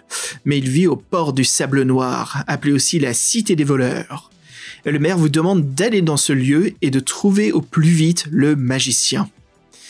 Mais attention Fred, ce n'est pas n'importe quelle ville, c'est une ville remplie de coupe-gorge, d'horreurs, de gobelins et de Zambarbone et de ses mignons. Et pas que. Ils sont pas tous Et mignons. pas que. et donc nous voilà partis dans la ville. Alors, un moment fort, Fred. Euh, alors, euh, on, va y aller dans l'ordre aussi pour savoir qu'est-ce qui se passe hein, pour ceux qui n'ont pas connu l'histoire. Donc, au début, voilà, notre but, c'est de trouver euh, Nicodemus, Nicomède, le magicien. Alors, on se balade, on se faufile à travers la ville, hein, on découvre une euh, citadelle médiévale, un des plus classiques. Mais qu'est-ce qui nous accueille à l'entrée? C'est je t'admets que ce premier moment, moi, il me fait toujours plaisir dans les livres dans un héros. On fait face donc à ce soldat qui est une superbe illustration hein, de Ian McCraig, qui est là, qui nous dit halt. Et là, je vois tout de suite que oh, Ian Livingstone nous propose plusieurs façons. Est-ce qu'on ment? Est-ce qu'on va essayer de payer le garde? Est-ce qu'on va le tuer? Comment on fait pour rentrer dans la ville? Alors moi, je me suis dit que je suis un marchand. Et voilà, j'ai pas de preuves, mais euh, glisse un petit billet et puis on rentre quoi. Moi j'ai menti, ouais. Ils sont Voilà. ouais, c'est juste, euh, c'est juste l'introduction et puis euh, bah voilà, c'est toujours un très bon dé- début quoi. Donc euh, euh, qu'est-ce qui se passe après cela? Bah la première rencontre qui m'a vraiment collé un petit peu, qui était chouette.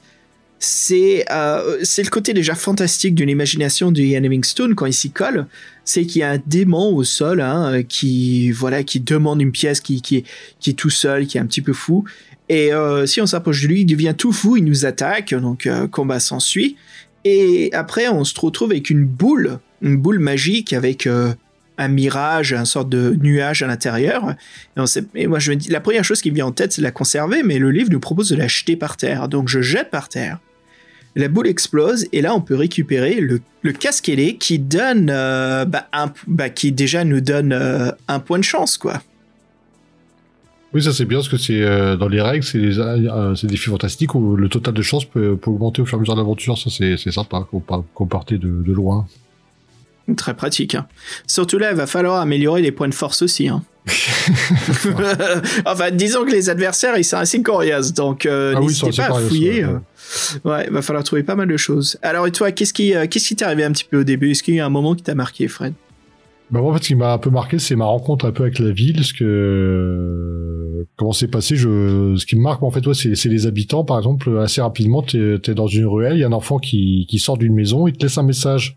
Bon, tiens, ça fait bizarre. Tu regardes et on te dit, bon, en gros, euh, il y a- t'es en joue par 10 archers, tu déposes des pièces d'or, sinon t'es trop euh, troué de flèches.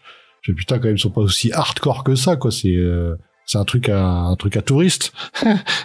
Mais non, c'est vrai. Si tu payes pas le prix, tu te fais euh, tu te fais arroser de flèches. Oh, Et donc juste après, t'as, je suis bon, tu survis, tu fais ah putain, je suis, je suis à moitié mort déjà, je viens juste de foutre un pas dans la ville. Là, il y a une, il y a une petite fille qui sort là, qui te dit, qui te propose de te soigner. Et là, en fait, le mec pour te soigner, il prend carrément de la super épée à double tranchant qu'on vient juste de t'offrir pour la mission.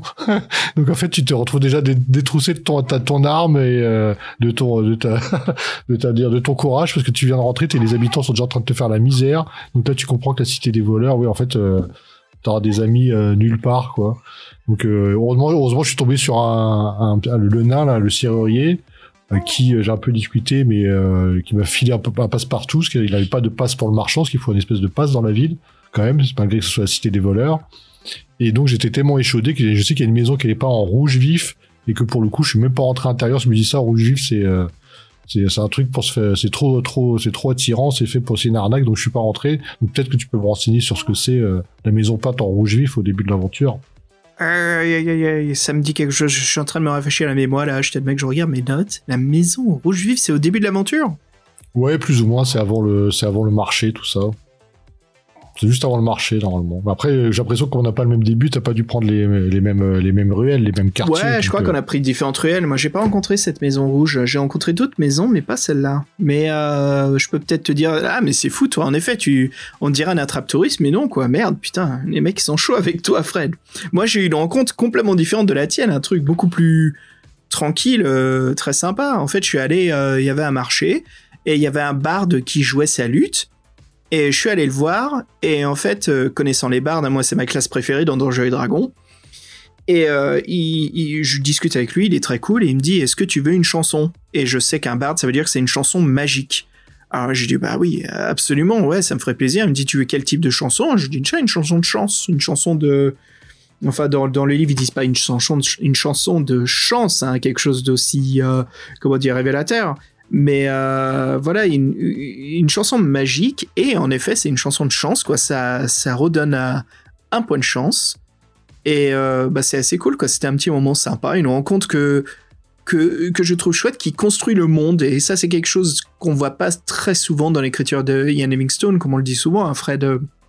Son world building, sa création du monde, est assez plat. Et c'est vrai qu'il compte beaucoup sur euh, Ian McCraig avec ses illustrations de nous donner ce visuel. Donc euh, c'est très difficile de retrouver un petit peu de, tout cela dans, dans la plume d'Ian, mais lui c'est plus un côté technique, je trouve, c'est sa construction, sa façon de créer un labyrinthe et surtout son côté ardu à faire des puzzles incroyables dans les livres dont vous hein, de trouver des objets de euh, The One True Path, hein, le, le seul chemin qui est juste. Mais voilà, moi j'aime bien ces petites rencontres-là. Je trouve ça que c'est des moments chouettes que j'apprécie vraiment.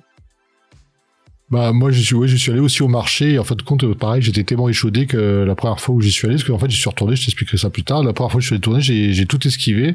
Et donc euh, avant même d'y arriver j'ai il y a, y a encore deux gardes qui me sont tombés dessus. Et comme j'avais pas laissé de passer j'ai dû me les euh, j'ai dû me les coltiner. Donc moi ouais en fait c'était assez sportif. Et donc ouais euh, moi au marché j'ai euh, c'est sympa où il y a plusieurs il y a plusieurs attractions entre guillemets. Il y a aussi un super dessin avec le mec là qui lance des le Hercule qui balance des boulets de canon là Ah ouais, ça je l'ai merdé. Mon premier jet, j'ai roulé un 1. ah ouais tu t'es fait défoncer du coup Non, en fait, euh, c'est juste j'ai fait tomber la boule, j'ai rien gagné, elle est tombée à mes pieds, quoi. Ouais, il y a plein de jeux tu de foire, tu perds, chouette. tu perds, tu perds des, tu perds des, des pièces d'or, je crois, si tu, si tu foires. En fait, Ouais, j'ai perdu deux pièces d'or. Ouais. Ouais, puis aussi, euh, il y a aussi une voyante qui, euh, qui, euh, qui peut te faire, qui peut te faire la bonne aventure. Mais non, ouais, fuck mais- ça, mec. Ouais, bah, moi, euh, bah, en fait, la première fois, moi, je dis, la première fois, j'ai tout tracé. Le seul truc que je suis allé voir, c'est le marchand, parce que tu peux acheter il y a un marchand qui te, qui te, pas, pas- qui te donne pas mal d'articles. Et moi, j'ai pris, j'ai pris les trucs utilitaires, donc euh, une corde et une lanterne, voilà. Et après, donc, j'ai- Oh, la lanterne, très important pour la fin Ouais, du bah, jeu. j'ai pris des trucs, euh, trucs de jeu de rôle de base. Je suis un aventurier, j'ai une corde et une lanterne. c'est con, mais c'est mieux qu'un pris le couteau. couteau? Non, non, j'ai pas Oh, pris le couteau. euh. T'as pas pris le couteau de lancer? Oh, Bah non, très mais très favorable vers la fin de l'aventure. Ouais, j'ai, je crois que j'ai vu ça, ouais. Et donc moi, je suis- j'ai quitté, j'ai quitté la première fois assez rapidement le marché, quoi. Et, euh, et voilà. Après, je me suis, je me suis engagé dans les petites rues et euh, je suis tombé sur euh, une maison délabrée où j'ai voulu me réfugier quand il faisait quand il pleuvait. C'était un petit moment de, de recueillement. Puis en fait, non. En fait, non. Il y avait des serpents partout qui étaient en train de vouloir m'attaquer. Donc j'ai dû, dû fuir. Donc voilà, c'était. euh, mon début dans la ville, il y a que le nain qui a été sympa, quoi. Donc euh, bravo les nains, merci les nains. On ne dira jamais assez que les nains, c'est un peuple brave. Et donc euh, voilà, donc euh, et pour l'instant, j'ai trouvé pas toujours de, j'ai pas encore trouvé Nicodème, mais ça ne saurait tarder. Voilà. Ouais, ça- exactement. Ouais. Il y a un autre moment avant Nicodème, hein, tout ça, c'est euh, après le bard donc qui donne les deux points de chance là. Euh, Fred, et en même temps, je voulais parler de ça dans le livre, c'est que c'est un livre dans un héros où l'argent joue beaucoup pour une fois, contrairement aux autres où c'est peut-être un ou deux moments clés. Ici, il y a énormément de moments où on peut décider d'acheter, dépenser de l'argent, gagner de l'argent. hein. Oui, les pièces d'or, c'est euh, variable, euh, c'est quelque chose de variable dans ce jeu-là. Vous pouvez en gagner beaucoup comme en perdre beaucoup euh, dans cette partie. Euh, il est important aussi parce qu'il faut se procurer des items pour réussir le jeu, d'où le fait que les pièces d'or comptent beaucoup. Euh, en fait, les pièces d'or, c'est ce qui peut te simplifier la fin du jeu, quoi, si t'achètes les bons éléments, les bons items. hein. C'est ça, c'est pour te upgrader euh, avant la fin du jeu. Quoi. Faut des thunes. Ça c'est basique comme concept en fin de compte. Ouais, c'est très basique, mais c'est là c'est bien exploité pour une fois en fait, parce que dans les livres dans l'euro, euh, c'est pas très souvent. Je sais que la thune c'est toujours soit c'est une récompense, donc c'est fictif, ça sert à rien, c'est pas du gameplay.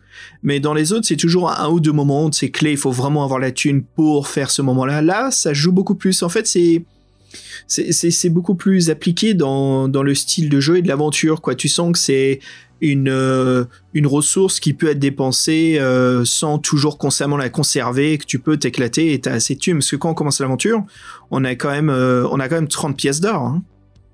Oui, ce qui est assez conséquent. Ouais. Puis aussi, on n'a pas dit, mais on a une potion, comme un peu dans le labyrinthe de la mort, une potion de force, une potion d'habilité ou une potion de, chance. Et la potion de chance, ce qui est bien, c'est qu'elle booste nos caractéristiques, donc forcément, c'est celle à prendre.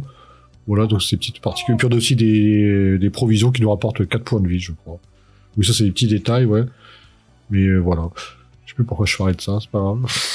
Non, c'est cool, mec, attends. Ouais, il y a une autre salle qui m'a intéressé, c'était dans une ruelle un peu obscure, il y avait une porte euh, sur un côté. Je rentre et là, j'en avais parlé de ça plus tôt, c'est une des illustrations. C'est un homme qui nous dit bonjour, bienvenue dans mon jeu maléfique, et qui a six crânes devant lui, et il pose des petites pilules dans chaque crâne. Il dit, bah, je te propose un jeu, euh, et je crois que c'est euh, une quantité de pièces d'or assez importante. C'est le jeu mortel, je crois que c'est 20 pièces d'or ou 10 pièces d'or et si tu gagnes tu gagnes le double si je me trompe pas. Et en gros c'est il y a 6 pilules hein, il faut pas bouffer la mauvaise. Donc traduis ça en jet de dés ça veut dire roule pas un 1 donc je calcule mes chances. Voilà ça fait une chance sur 6 de rater. Allez je teste et puis je roule un 3 ou un 4 et voilà quoi je me fais 20 pièces d'or d'un coup. Hop j'ai trouvé ça cool Surtout ce, ce petit moment de. T'imagines, toi, t'es t'es- t'es dans une cité des voleurs, tu tapes, tu rentres dans une chez quelqu'un, tu rentres dans la porte et. What the fuck, quoi. Le mec, il dit Bon, euh, si tu veux, euh, tu te fais le double de ta thune, mais tu meurs, ou sinon tu meurs, quoi. Oui, c'est un peu osé. Ouais, mais moi, je l'ai pas fait. Quand je, je- quand je suis tombé sur lui, je, je l'ai pas fait, ce truc-là. j'ai pas osé. Alors, il y a. Il y a un moment peut-être que t'as fait. Moi, j'ai adoré. Au bout d'un moment, on va vers l'est, on grimpe au sommet d'un mur et on Ah, atterrit oui. en fait. Et dans la cour où il y a des gobelins qui sont en train de jouer à un jeu de baseball.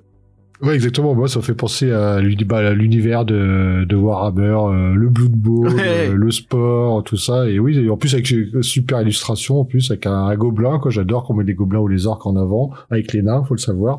Et donc ouais, en fait, on a l'occasion de faire une partie. Et puis on- avec le coup gagnant et euh, on est porté au nu et tout le monde nous enlace et même il nous file plein de trucs qui sur l'instant, nous, on a l'impression que ça ne sert à rien, mais c'est pas le c'est pas le cas.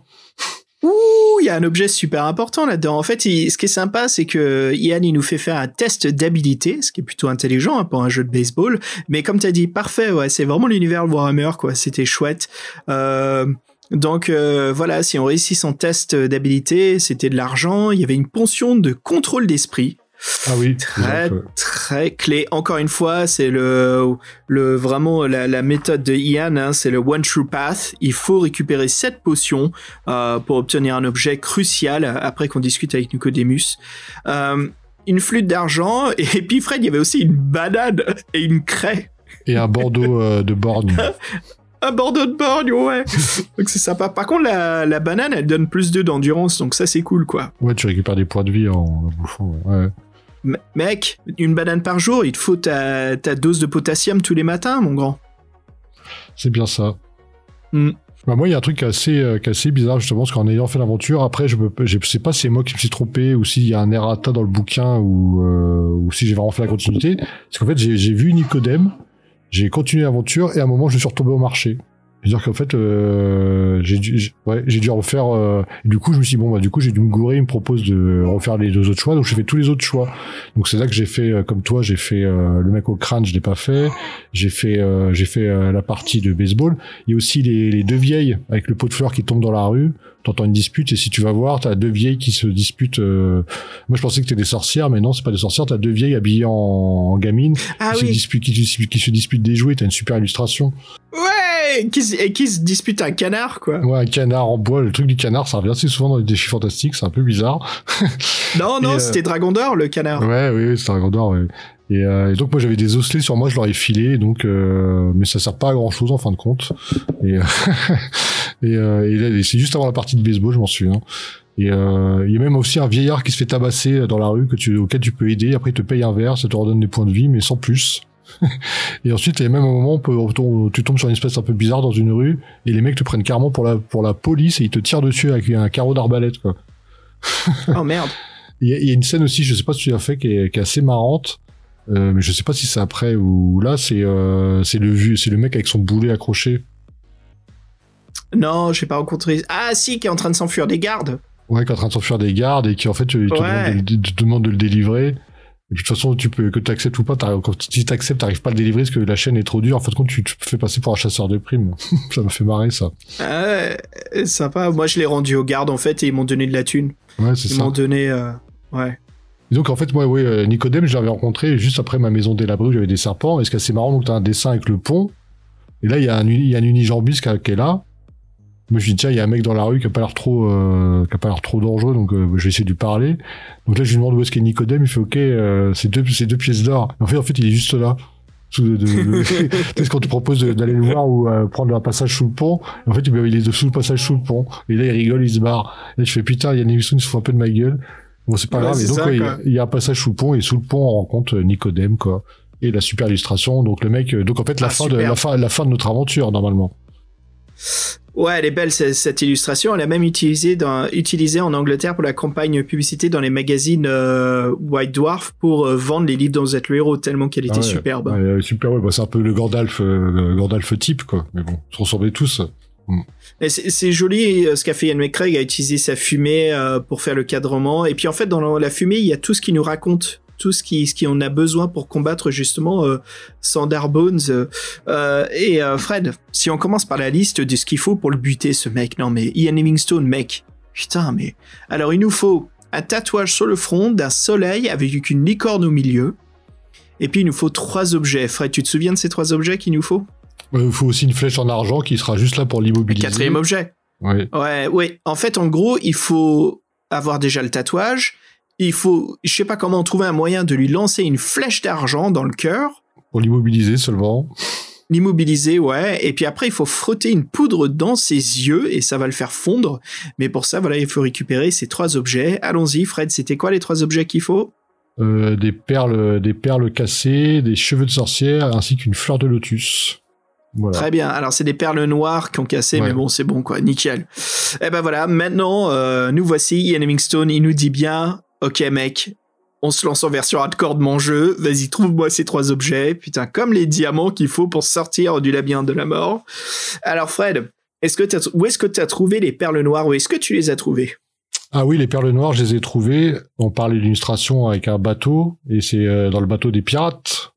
Qui, Ouais, euh, il faut aller les piquer à des pirates qui se dorment dans la cave. Ouais, c'est ça, faut les piquer à La ceux cale. qui dorment dans la cale. Ouais, faut prendre un risque. Il y a, il y a une belle illustration avec euh, trois, trois pirates euh, qui ronflent et euh, là, sur des sur des sur des hamacs superposés.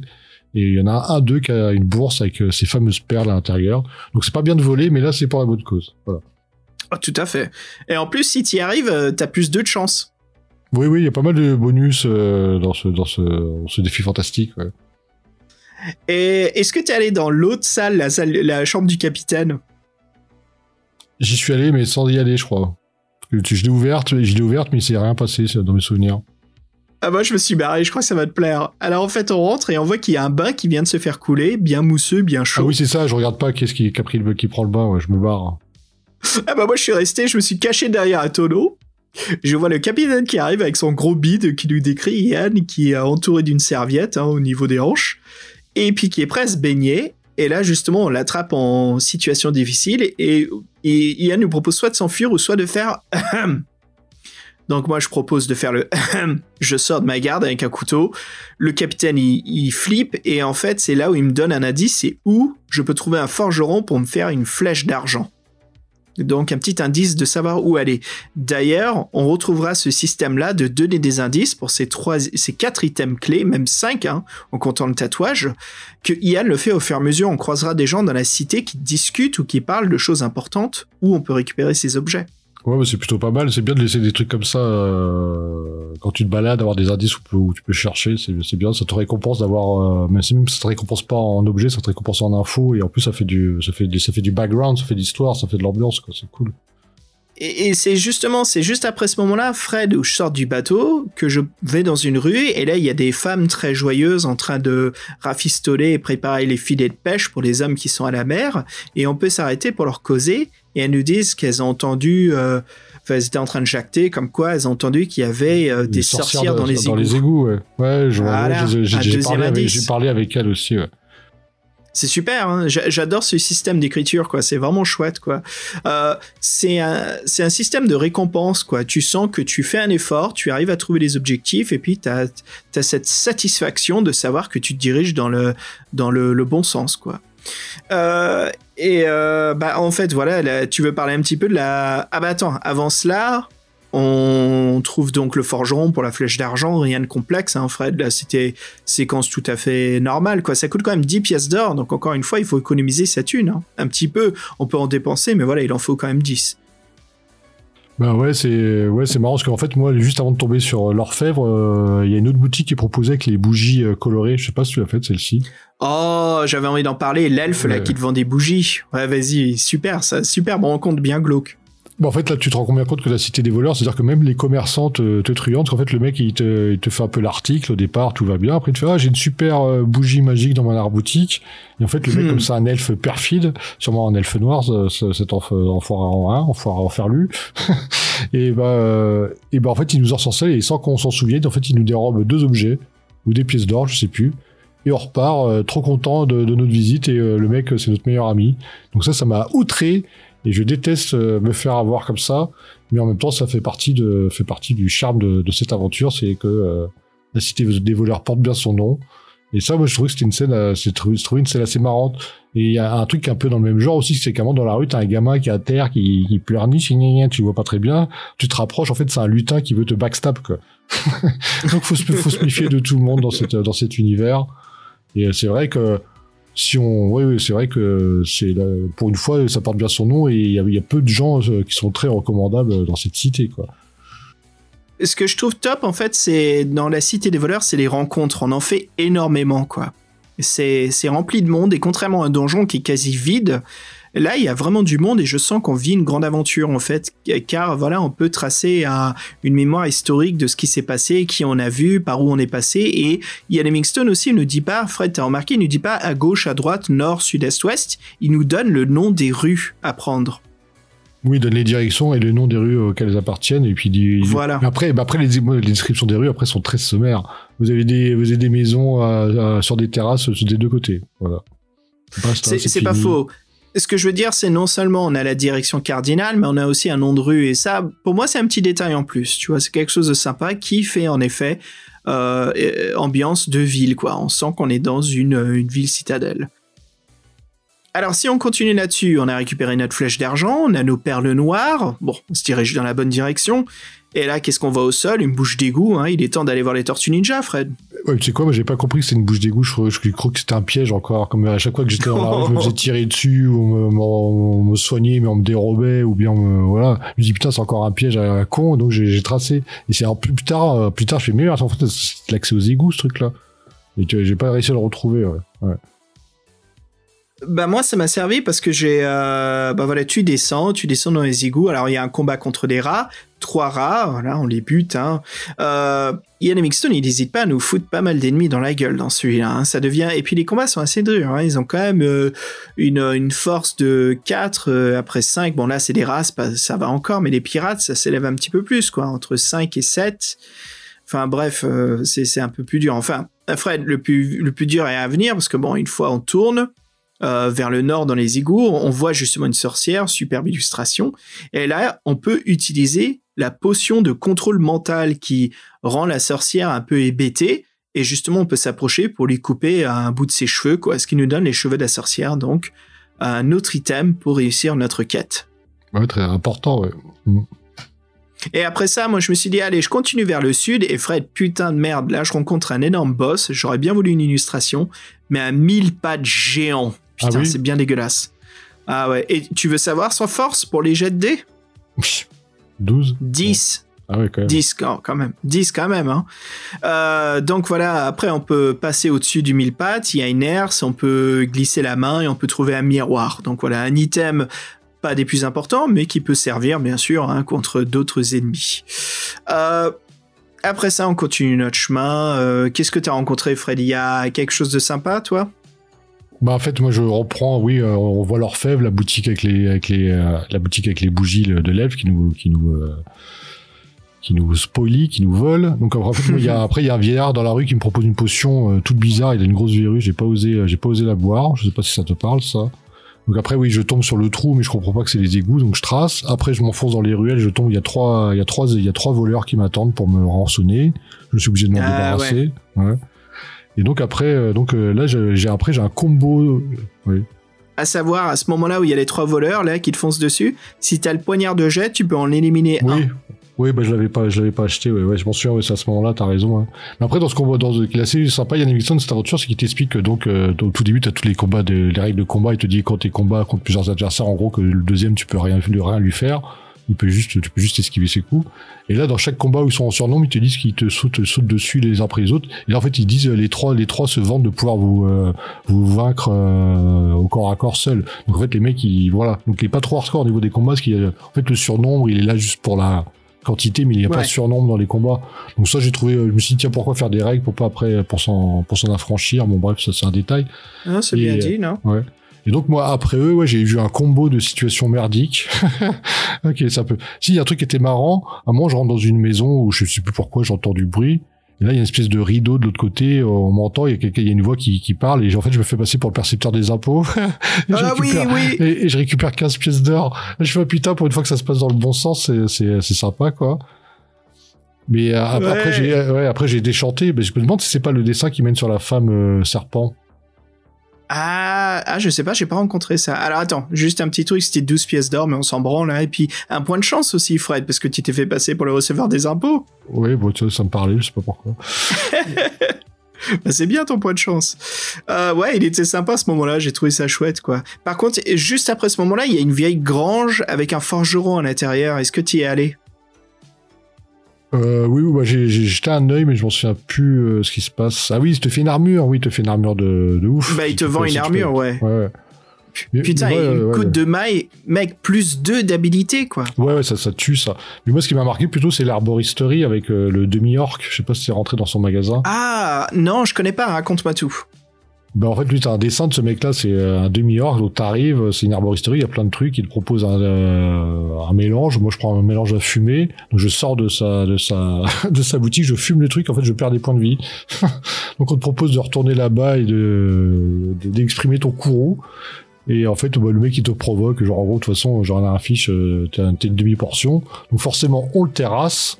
Et là, euh, on récupère des, pièces d'or. Donc là, ça m'a fait marrer ce truc-là de pouvoir revenir dans un endroit, tu revenir chez le marchand. C'est un truc qu'on fait jamais dans les, dans les aventures. Ouais. Te plaindre, euh, te plaindre du marchand, et ça, j'ai trouvé assez sympa. Et ça se trouve, l'autre, l'autre mélange qu'il proposait était, était bénéfique, j'en sais rien. Et après, ce qui après, il y a un truc qui est très frustrant. Je suis rentré dans une auberge, encore un superbe dessin, le fameux dessin avec le mec avec son couteau là sur la table, les nains, euh, les nains au comptoir, euh, une espèce de, de créature qui est même pas un humain. Et en fait là, je vais au comptoir direct, et là, en fait, il m'avait proposé une partie de dé avec les nains, j'aurais dû faire ça, je suis bête, et je vais au comptoir direct, là, le tavernier refuse de me servir. Le scandale, quoi.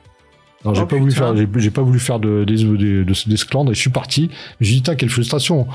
Moi qui adore les auberges dans les, dans les aventures comme ça, bah là, euh, on te la montre, en fait, demain, non, tiens, t'as fait le mauvais choix, tu ressors. Après, j'aurais peut-être pu, euh, j'aurais peut-être pu tuer tout le monde, hein, mais bon, ça m'intéressait pas, donc, euh, je me suis dit, tiens, mince, là, j'ai dû louper quelque chose et je sais pas si toi, ça te parle, donc cette, cette auberge. Non, je l'ai pas vécu. Ça ça me, non, ça me dit pas ça. Je suis pas allé non plus.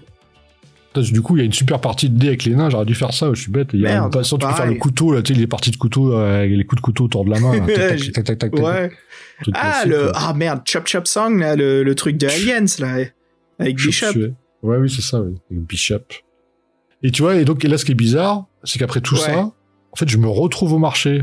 Je retombe sur le marché, et je me fais voler euh, mes pièces d'or, je retombe sur le mec au canon, et je retrouve tout, et je retombe sur Bah, y a un Nicodème. truc et- pas normal, là. Et je fais merde, c'est moi qui n'ai pas fait attention en regardant les numéros des paragraphes, j'ai- j'ai confondu, du coup ça m'a ramené là par hasard et j'ai fait putain c'est c'est trop trop bizarre. Et euh, comme je peux pas dire à 100% si c'est le livre qui m'a fait faire ça ou c'est moi qui l'ai fait tout seul, en tout cas c'est ma- c'est m'est arrivé. Et donc à ce moment-là, sachant que j'avais euh, j'avais pas tous les j'avais pas tous les euh, j'avais pas tous les ingrédients, donc peut-être ceci explique cela, je sais pas. Bah, il y a quelques errata, si tu veux, on peut. Bah, autant qu'on en parle maintenant, comme t'adresses. Ah, Je pense que c'est un errata, je pense que c'est un errata tout simplement et j'ai pas pris le temps de vérifier. euh, oui, je suis con, j'aurais dû faire ça, mais j'ai pas pris le temps de vérifier avant les, s'il y avait des errata dans les éditions. Ouais, alors il y a, toujours des errata, mais là, les errata qu'il y a dans celui-là, c'est par rapport au nom. Alors, comme quoi, il y a vraiment eu des soucis, parce que le, personnage sorcier est très important hein, dans l'univers de- d'Alancia, hein, Nicodemus. Alors, en effet, il a mal été traduit en français par Nicodème, et il est important parce qu'on le retrouve aussi, Fred, dans les sombres cohortes, bien sûr, hein, le volume qu'on va attaquer bientôt. Enfin, cette année, ça sera bien. Et la sorcière des neiges.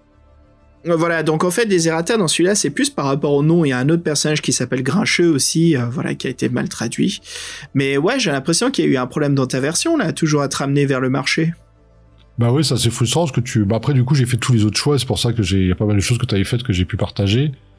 Et euh, après donc on en fait beaucoup et en fait le truc qui devient assez important c'est que quand on a moi il me semble donc on fait la partie de baseball, on fait la partie de baseball, il y a le mec avec son boulet et après euh, on, on se fait passer pour un chasseur de primes et après on tombe sur le jardin botanique. Ah, important, là. Oui, avec une super en- illustration encore. Notre, euh, notre euh, quatrième objet. Donc euh, voilà, on, on va dans le jardin botanique et puis au milieu, donc il y a un pot de fleurs avec une superbe illustration. Voilà les fleurs de lotus qui poussent dans un pot de, de fleurs euh, taillées avec des gobelins qui tiennent une coupole au-dessus. Alors Fred, est-ce qu'au début de l'aventure, tu as rencontré le vendeur de bagues magiques? Non, ça me dit rien.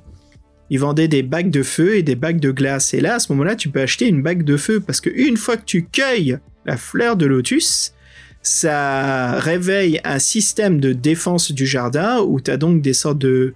C'est quoi C'est des créatures golems de feuilles mortes En fait, en fait, en fait, il y a des espèces de, de grands, euh, grands buissons, en, en grands buissons ornemental qui, qui, qui est taillé en forme d'animaux. Et en fait, tout ça s'anime. C'est une, une seule, c'est une seule bête. Et moi, ça m'a beaucoup fait penser à Shining, le bouquin. Je sais pas si tu l'as lu. Dans Shining, Ah oui en fait, euh, c'est pas un labyrinthe qu'il y a, c'est que la maison est protégée par ces, euh, par cette végétation animale. Il y a des lions qui sont sculptés. En fait, c'est eux qui empêchent euh, les mecs de se barrer.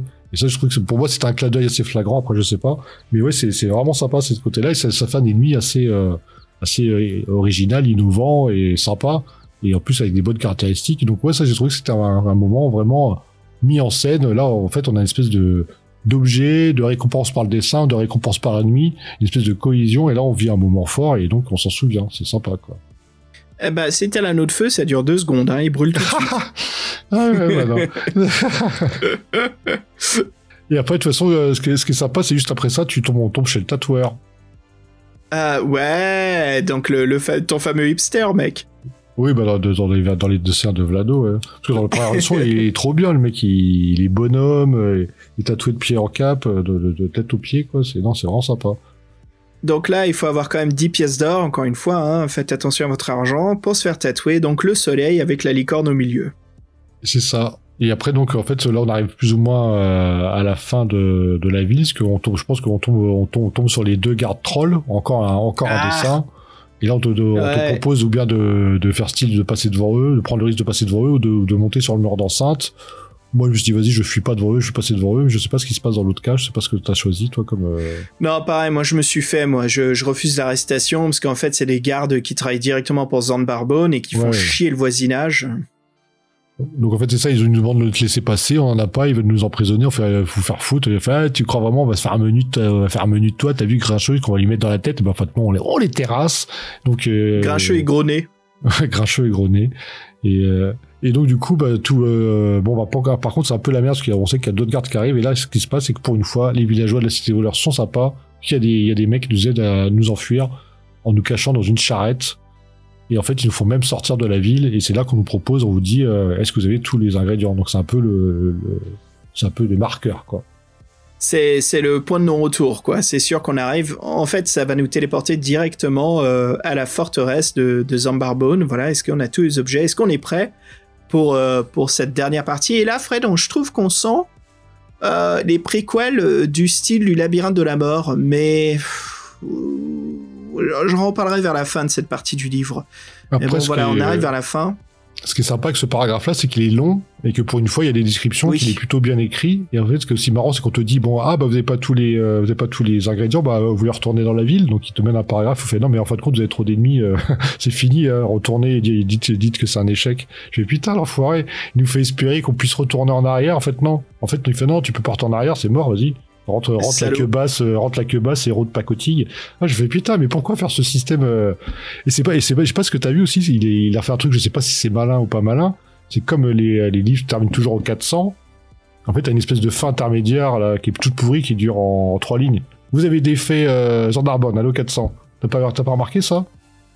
Ouais, ouais. J'ai trouvé que c'était un- artifice ou bien c'était un racros qu'il lui manquait un paragraphe et qu'il a fait comme ça, j'en sais rien. Peut-être qu'il avait, il était à 399, il Ouais, s'est ouais, dit merde, ça, il putain, manque- il faut il que ça soit un 400, quoi.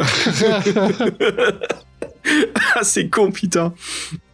Bah ouais, juste après ça, alors il y a un moment que j'aime bien en fait, c'est la marche vers la forteresse. C'est très très court, mais comme tu as dit, il y a ce paragraphe très long, euh, comme quoi on avance vers la forteresse, on nous amène, et en fait, je trouve que c'est comme le début du labyrinthe de la mort. C'est des, toute l'introduction du labyrinthe de la mort. Voilà, il construit son monde, il nous fait bien. euh, En fait, il nous crée toute cette atmosphère et cette ambiance qu'il maîtrise très parfaitement quand il veut. Ian Livingstone, quand il s'y colle, il fait vraiment un super euh, monde héroïque fantasy, quoi. Mais c'est très rare après de retrouver cette richesse de description et de texte dans l'aventure elle-même. Ouais, euh, tu sais, on, on se prépare et puis il y a le truc classique, voilà, on lance un dé de 6 euh, parce qu'on doit se battre contre un animal au hasard. Alors Fred, tu t'as rencontré quoi toi sur ton dé de 6 Attends, le serpent géant, je crois, c'est ça. Par contre, on a parlé du fait de, on a, on a parlé du fait qu'il y a l'oiseau, euh, qu'il y a l'oiseau, euh, il y a l'oiseau de Nicodème qui arrive et qui dit ah les mecs, oups, je me suis gouré. Ah putain, j'ai oublié d'en parler de ça enfoiré Nicodème. Alors vas-y Fred, raconte-moi comment ce mec c'est un boulet ce mage quoi. En fait, oui, c'est ça. euh, avant qu'on s'élance vraiment dans l'aventure, on se rend compte qu'on est hors de la ville. Euh, Il y, a, y a, je crois, c'est quoi? C'est une oie, je sais plus. Euh, euh, un oiseau qui arrive avec un petite lettre de Nicodème qui fait ah bah en de compte, euh, je me suis trompé dans les Pigeon ramier ingrédients. ou une connerie Il- comme ça, une colombe quoi. Ouais, il y en a, il en faut pas trois, il en faut que deux. Par contre, le, c'est quoi la combinaison exacte? J'en sais rien. Et en fait, t'es obligé de faire, la- t'es obligé de faire le mélange maintenant et après te- te- t'es lancé. Donc en fait, tu pourras plus revenir en arrière. Tu fais ton mélange maintenant euh, avec tes trois. Voilà, il faut choisir un des, un des trois mélanges. Et même ton personnage, il est vénère, il râle et il est pas content, quoi. Parce que c'est comme s'il insulte dans sa barbe Nicodème, quoi. Putain, mais c'est pas possible. C'est un moment, c'est une chose tellement importante et ce match-là, il, il peut pas faire des recherches pour nous, quoi. Donc en fait, ça c'est ça. Donc là, on, euh, si vous arrivez là, si vous avez les trois ingrédients, ah, en fait, c'est bien. Ah bah tiens bien. En fin de compte, euh, il y a encore une subtilité. Ah, bah, en plus, dès que t'arrives là, il y a un putain de monstre qui te tombe dessus, parce que t'es là, quoi. Donc déjà, c'est. Euh, mais ça sert à rien, ça merci, sert à rien. Merci la récompense, euh, merci la récompense, Yann Livingstone. Je suis trop content d'être arrivé jusqu'ici. Je me reprends une deux- trois- deuxième et troisième couche. Ouais, c'est ça. En fait, c'est déjà, Ian, on est réussi l'aventure. Pourquoi tu nous imposes euh, cette, euh, voilà, t'as une chance sur trois de réussir, quoi. C'est ça, en gros. Et c'est complètement le hasard. Ça, ça, il y a aucune technique, aucune stratégie, euh, aucun moment où il fallait payer attention dans l'histoire. C'est juste, allez, ça peut être dans ton cul, quoi. Et ça, c'est ça qui m'énerve dans son écriture. C'est ces petits moments. Écoute, moi j'aime bien les trucs hardcore, tu me connais, hein. Voilà, je, suis, je, je pourrais le dire maintes fois, j'adore le système Dark Souls, mais ce que j'aime bien dans Dark Souls, c'est que tu payes attention tu surveilles, tu apprends, tu... Alors c'est un jeu de baston souvent, mais il y a aussi des plus urbains, il y a des plus de, de, niveau, tu apprends la carte, tu apprends comment débrouiller, tu apprends que il y a des guildes secrètes que tu peux rejoindre, des objets magiques, mais il y a au moins une satisfaction de savoir comment les obtenir ou de la façon dont tu as su. Mais il y a jamais des moments où c'est juste dans ton cul parce que dans ton cul. Et il y a toujours un moment où, si ça arrive, c'est que tu apprends, t'as une leçon, mais là il y a que dalle à apprendre quoi. C'est vraiment juste euh, va te faire quoi. Et je, putain, mec, je m'en parle parce que ça me casse les couilles quand il fait ça. Ian Livingstone, c'est, putain, s'il était en face de moi, j'ai dit, Ian, what the fuck, man? What's your problem? Like, ça, why are you doing this? C'est pour que t'oublies, c'est pour qu'il y ait plus de chances que tu refasses l'aventure, que tu rejoues. Je pense. Non, non, t'es quoi, t'es son avocat, toi? Non, mais tu sais quoi, moi je te disais, moi, les, les- What the fuck, Fred, là? les- les livres d'Onzo Clero, quand j'étais jeune, j'arrivais pas à les finir, et moi c'était un moteur de frustration énorme. Et franchement, là, j'avais pas trop de sous. Je suis pratiquement sûr que la Cité des voleurs, j'y ai joué. Bon, je me souvenais pas de grand chose, franchement. Mais par contre, la frustration qui accompagne l'œuvre, ouais, ouais, bah, je, je, je, je, je la reprends, je la, je la, re- je la revis. Mais après, moi, je trouve qu'il a été, il s'est un peu amélioré, parce qu'en fait, il n'y a pas d'impasse où tu meurs euh, directement. Tu sais, il y a- il y a les tu Alors, peux je sais pas si euh, tu peux dire s'améliorer parce que ça c'est quand même son c'est ses précédents livres quoi. Là c'est quand il commence déjà à s'améliorer mais on n'est pas au stade de la sorcière des neiges ou le labyrinthe de la mort, tu vois, on n'y est pas encore. J'en reparlerai de ça. Mais euh... ouais, c'est vrai qu'il y a pas préfère mort subite. Il y a pas, il y a pas de, il y a moins de morts subites. Moi, je compte mes morts d'habitude. euh, Bon, tu as toujours les morts des, les morts des combats, tout ça, mais je veux dire, euh, Ouais, il y des en a morts parce que des morts par choix, parce que tu là, il y en a, il y en a pas quoi. Ça c'est nul. Ouais, là c'est bien. Ça c'est vrai que c'est quelque chose de et c'est pour ça que peut-être que la cité des voleurs plaît beaucoup. Après c'est aussi le but du labyrinthe de la mort. hein. Tout est dans le titre. C'est pour ça que c'est une aventure très difficile. Après Fred, il y en a un autre aussi, un Livingstone un peu plus tôt qu'il a fait avant ces deux-là. C'est euh, la, la forêt de la malédiction, qui est euh, ça fait vraiment très très préquel préquel à tout ce qu'on est en train de lire tous les deux là. Parce que dans la forêt de la malédiction, il y a aussi des barbares qui peuvent t'accompagner, il y a des amis, mais il y a aussi euh, deux objets magiques à trouver. C'est encore ce système-là. Et puis, comme je disais la dernière fois, Fred, ça, tout s'accumule dans son œuvre finale des défis fantastiques, hein, qui est donc la, sorcière des neiges, où là, Ian Livingstone, tu vois qu'il a accumulé toute son expérience de ses précédents livres. Qu'est-ce qu'on trouve dans la sorcière des neiges? Un labyrinthe, euh, enfin un dungeon crawler, comme on a eu dans le labyrinthe de la mort. On retrouve après des PNJ qui nous suivent pendant un énorme moment de l'aventure, comme on voit dans ses précédentes œuvres. Et il y a aussi euh, une attention aux détails et à créer des quêtes massives que là, la cité des voleurs commençait à faire, mais en fait, cette dernière phase qu'on arrive à la forteresse de Zambarbone, tout va très vite. hein. Franchement, euh, c'est réglé en moins de 10, 15 paragraphes, quoi. Bah moi, oui. Moi, je trouvais comme ça mettait une, euh, espèce de mise en ten- mise sous tension pour la rencontre avec le boss qui n'y a pas forcément dans, tous les autres défis fantastiques. Là, au moins, tu le boss, tu, euh, tu sais que tu vas le voir, tu sais qu'il va être méchant, tu, euh, tu galères un peu même. Je trouvais que c'est un peu de la mise en scène. Moi, je trouve ça plutôt sympa. Alors, moi, tu vois, justement, j'ai été déçu parce que je trouve que Zambarbo n'est pas assez développé dans toute cette aventure. Attends, juste pour te dire sur mon point final la dernière fois, c'est que tu sens en fait son évolution. Mais je trouve que quand il a écrit La Cité des voleurs, c'est là où je trouve qu'il a trouvé quelque chose qu'il ne fait pas dans les autres. Et c'est, c'est, en fait, Ian Livingstone, il est, il est plus balèze, je trouve, quand il crée des environnements vivants. Et quand je dis vivants, c'est rempli de, personnages loufoques euh, ou de, de situations complètement dingos comme le bar de la partie de baseball. C'est des choses vraiment intéressantes que je trouve qu'on retrouve pas trop dans ses prochains livres, quoi. Euh, mais bon, voilà. Mais sinon, ouais, comme tu dis, ouais, tu as Zambarbone. Je trouve que ça, il a tout, mec. Il est sur la couverture, il est intimidant. Je trouve qu'il a tout pour devenir un antagoniste euh, euh, intéressant et inoubliable. Et je trouve justement qu'il est à peine euh, travaillé dans cette aventure. Au début, on nous dit que c'est une grande menace, mais on le voit jamais. Il est jamais derrière nous. Tu vois, c'est toujours ça intéressant. C'est un antagoniste qui te suit, mais qui est jamais là. Sais, classique écriture cinématographique. Et puis il y a une rencontre, tu, perds et puis tu le retrouves à la fin. Mais non, nous, c'est juste à la fin. Tu fous la flèche, tu frottes. T'as une chance sur trois de frotter la bonne poudre dans les yeux. Il est mort. Et moi, ça m'a un peu déçu. Comme je disais aux aventuriers, c'est moins de 15 paragraphes, euh, la forteresse. Tu peux directement monter tous les étages et rencontrer euh, Zambarbone, quoi. Oui, parce que c'est vrai que si, euh, si on résume un petit peu, donc là, on a le- l'espèce de monstre qui nous attaque dans la forêt un peu de façon aléatoire. Après, on tombe sur ces chiens de lune euh, devant la citadelle. Après, t'as un petit choix pour savoir comment tu veux rentrer à l'intérieur. Tu veux défoncer la porte, monter à la corde qui pend, ou euh, moi j'avais un passe-partout, ou j'ai ouvert avec un passe-partout. Je sais pas si ça Ah, change moi, j'ai j'ai grand-chose. tiré la corde, moi. Ouais. Et alors? Euh, en fait, tu rencontres un de ses serviteurs, donc il nous avait parlé hein, au début de l'aventure. C'est un autre euh, euh, spectre de la mort qui te touche, qui fait fondre, qui en fait qui te fait pourrir ta peau, quoi.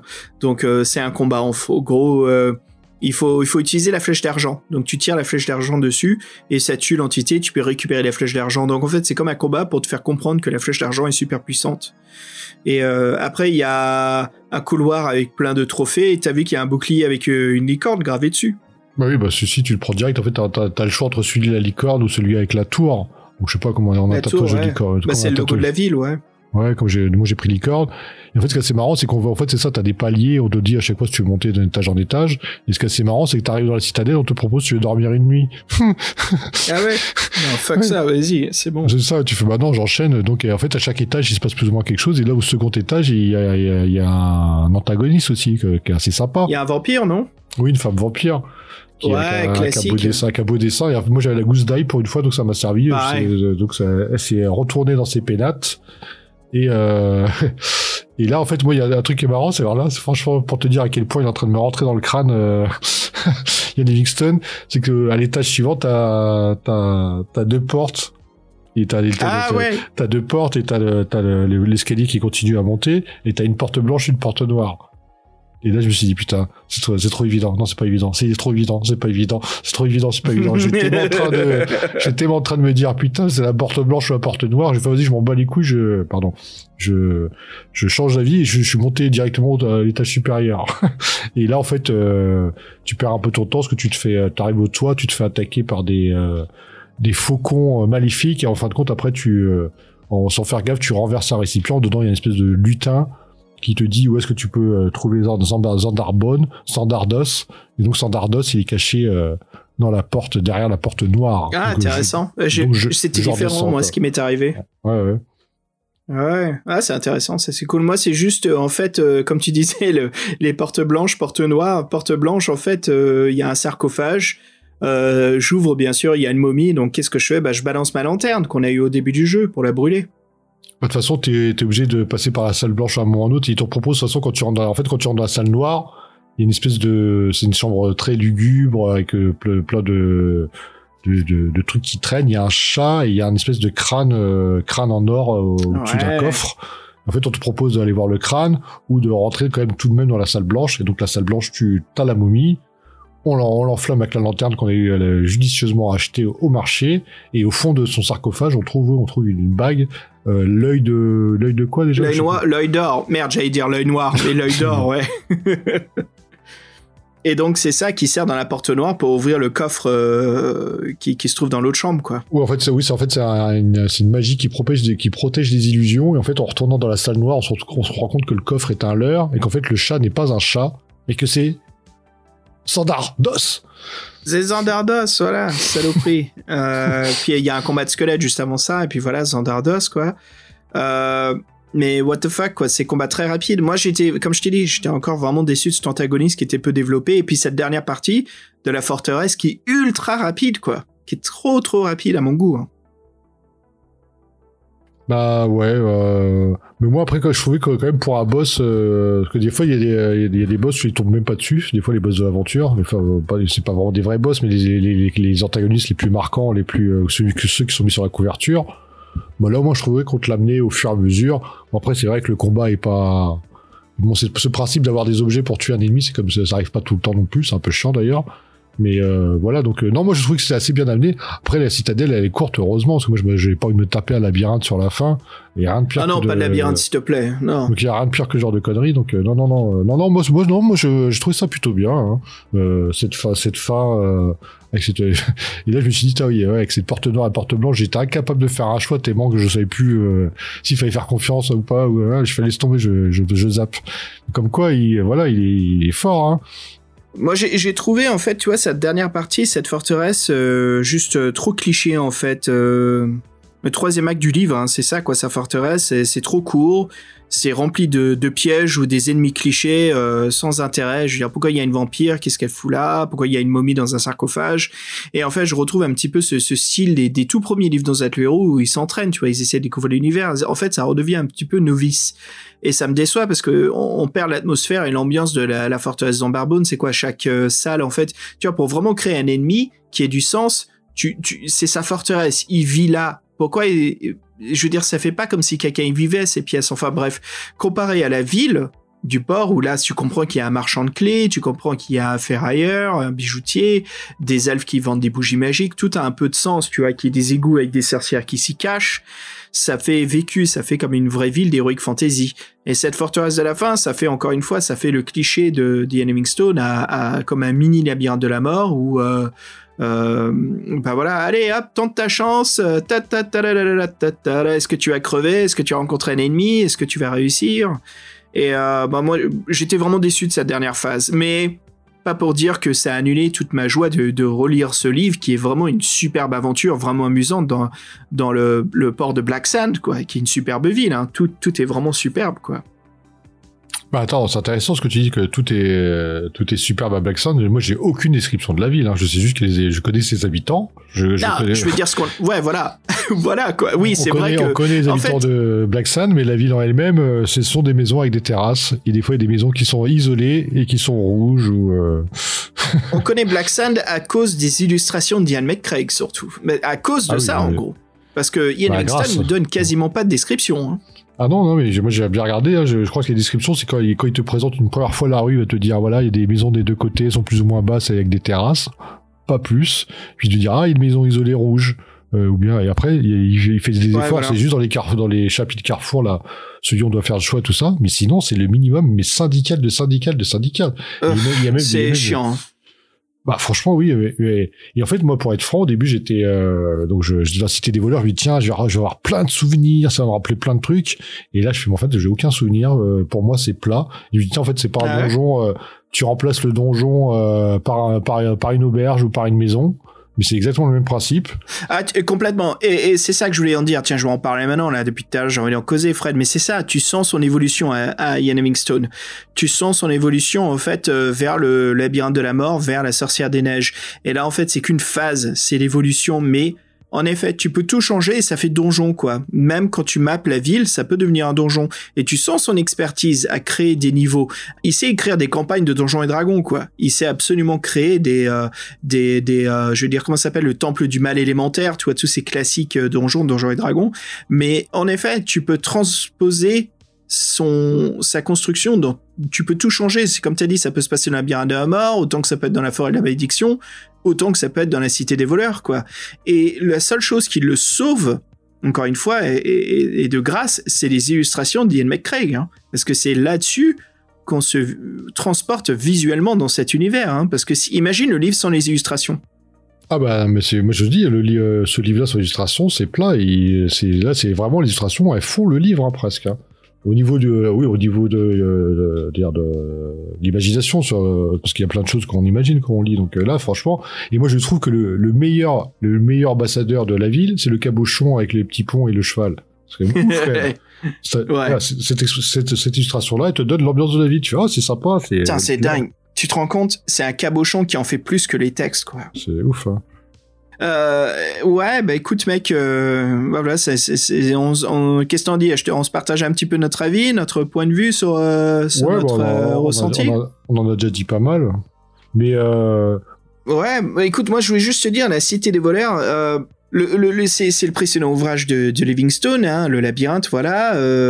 Euh, il nous montre déjà sa, passion pour la, création cartographique d'un lieu. Hein, comme je l'aurais dit, on, sent vraiment son professionnalisme du mappage d'un endroit.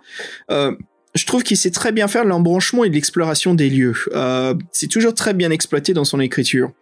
Mais ce qui me fait chier, tu c'est sa manière de paralyser cette découverte du monde et euh, toujours dû en fait à des objectifs de quête qui sont bien trop précis et difficiles à obtenir. Mais au moins, euh, on a quand même le ressenti d'avoir exploré euh, et interagi avec une ville assez intéressante. C'est juste une frustration due à sa difficulté, je trouve, qui, dans la Cité des voleurs, je trouve qu'il est la moins difficile de tous ces livres. hein. Je trouve vraiment la Cité des voleurs, c'est bien plus facile. Euh, comme on a dit, il n'y a pas des paragraphes où tu crèves comme dans le, labyrinthe de la mort qui est juste abusif.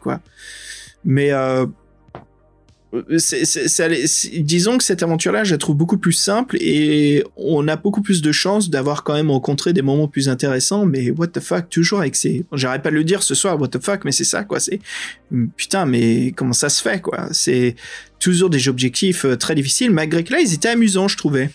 Bah en fait, moi je trouve, euh, oui c'est ça, c'est qu'en fait les objectifs sont amusants, le l'antagoniste est quand même euh, un vrai antagoniste. Moi j'ai trouvé vraiment que ça faisait, euh, putain, je dis, tu remplaces, euh, ouais c'est ça, les auberges par des salles. J'ai l'impression d'être le faire labyrinthe de la mort. Après, moi je trouvais que les situations dépeintes et décrites, euh, les, rencontres étaient, beaucoup plus euh, folkloriques, beaucoup plus colorées, qui changent un peu. Et c'est pour ça qu'au au bout d'un moment j'ai j'ai- j'ai trouvé mon compte.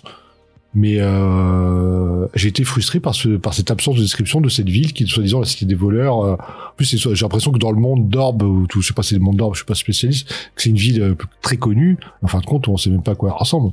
Par qu'il y a des maisons à terrasse. Moi, j'ai retenu ça. Des maisons à terrasse, des maisons à terrasse, des maisons à terrasse.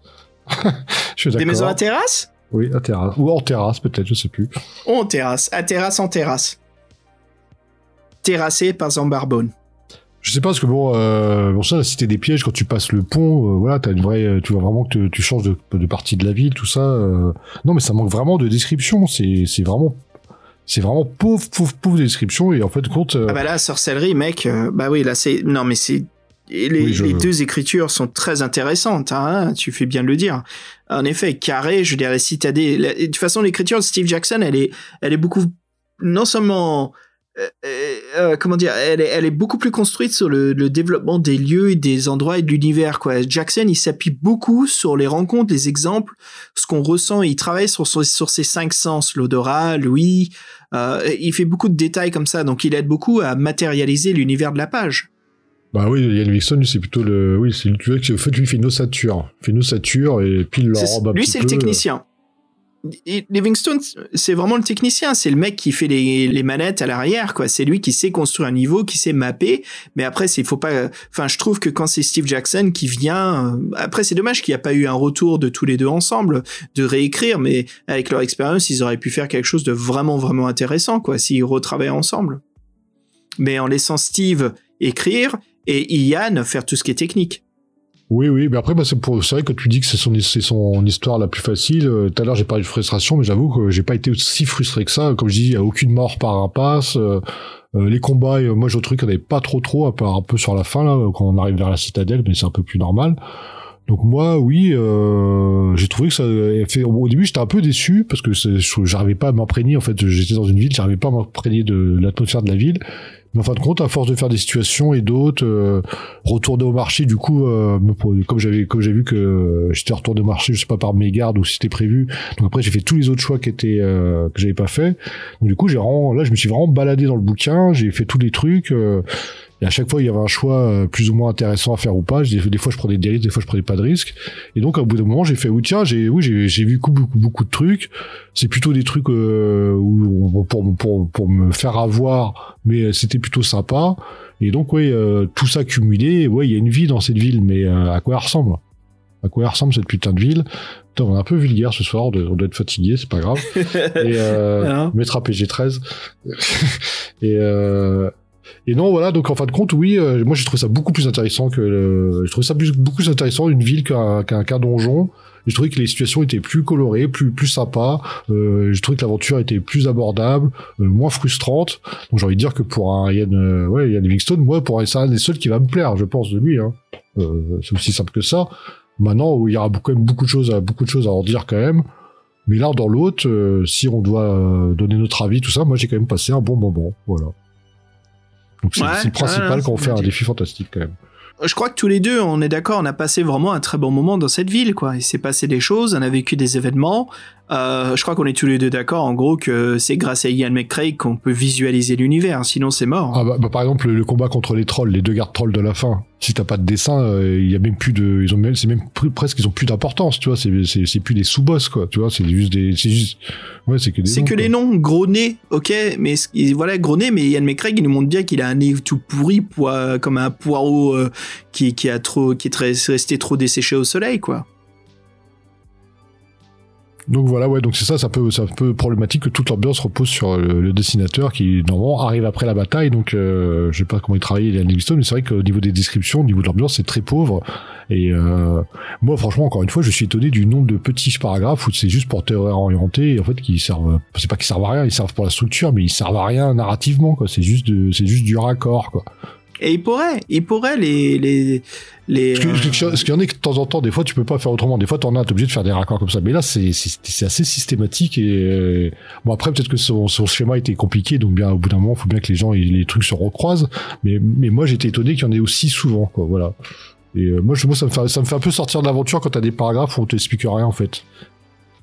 Ah, absolument. Et, et ces petits paragraphes, ils pourraient être bien, bien écrits avec une représentation du monde, de ce qui se passe, juste une description des, des dalles auxquelles on marche. S'il y a de, il la précédente pluie de la veille a été mélangée avec un bain de sang d'un, d'un voleur qui a récemment euh, bah, tué un- une personne honnête qui revenait du marché, ou je sais pas moi, il y a un des chiens de, de, de, la nuit de Zombarbone qui, qui est en train de bouffer quelqu'un et qui, qui se tourne pour nous regarder, comme quoi toi t'es mon prochain repas, avant que nous on continue à, à poursuivre notre chemin. Tu vois, tout ça, juste des petits moments d'atmosphère. Et en fait, il y a que dalle, quoi. Et c'est quelque chose qui, en effet, qui, qui est regrettable dans cette aventure.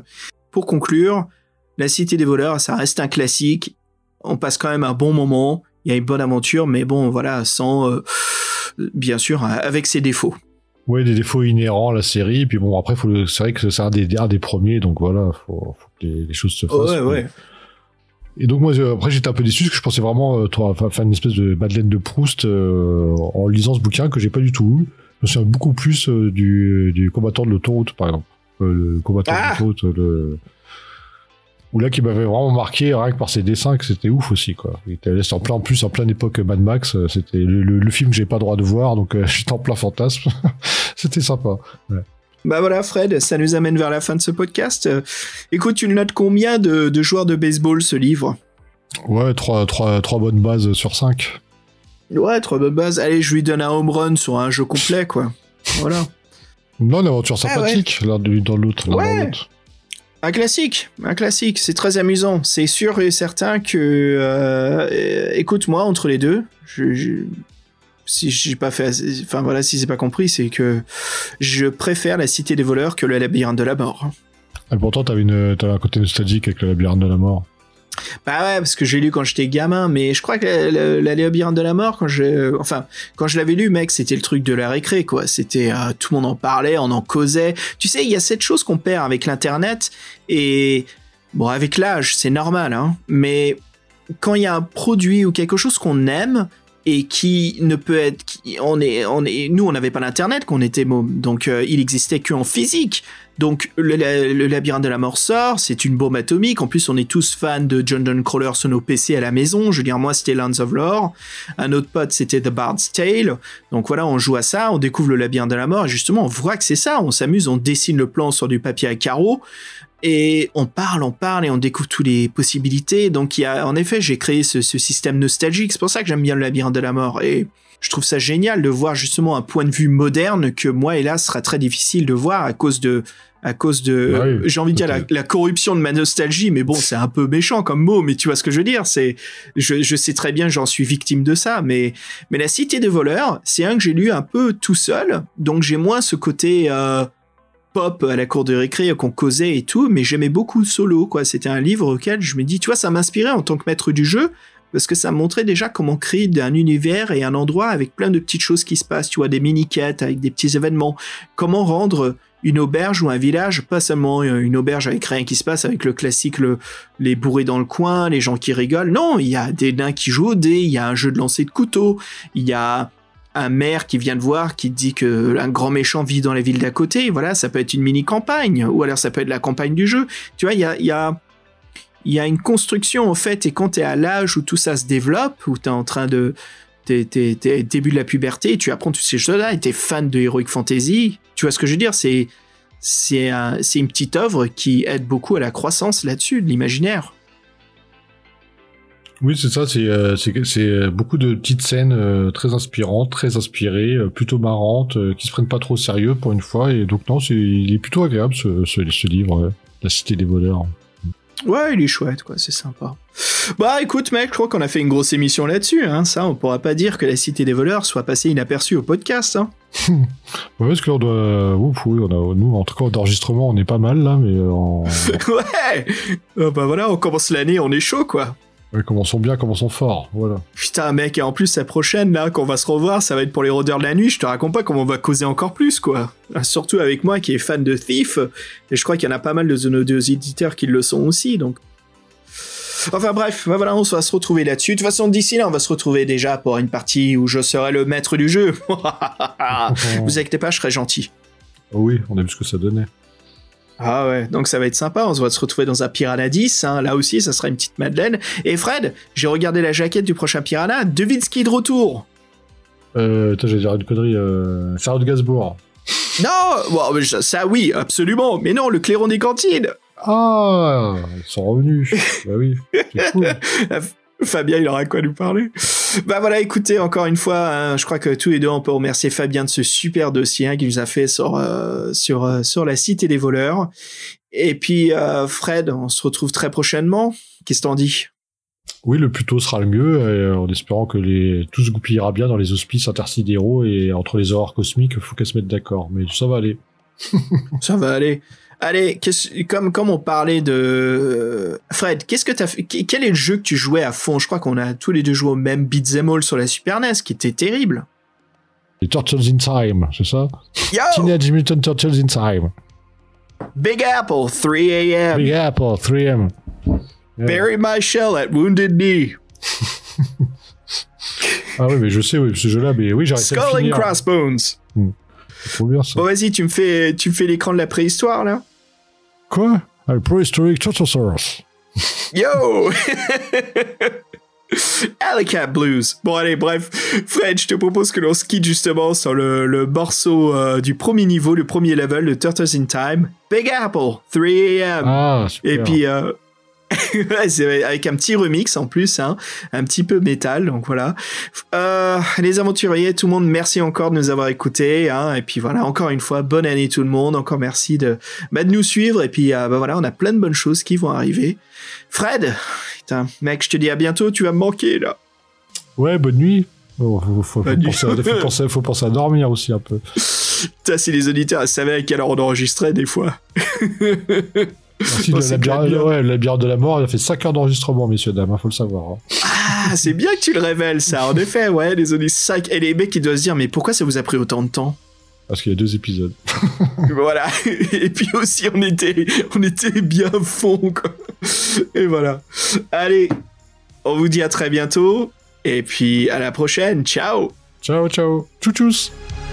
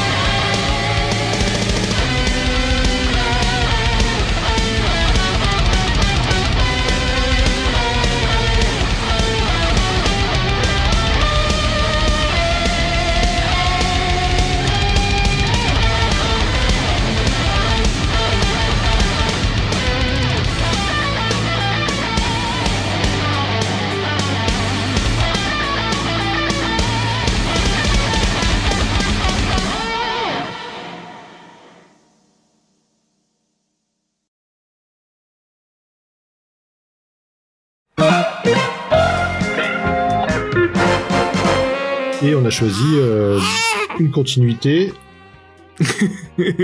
Absolument, Faustine. Exactement. Donc c'est pour ça que Ça commence bien. euh, je trouve que c'est pas un classique de l'horreur, mais bon, si tu veux, après chacun ses en goûts. Tu es en train d'en faire en solo. Je sais pas, j'ai l'impression qu'elle aime bien, j'en sais rien. je m'entraîne à faire un solo. Écoute, Fred, ça, il faut bien, non?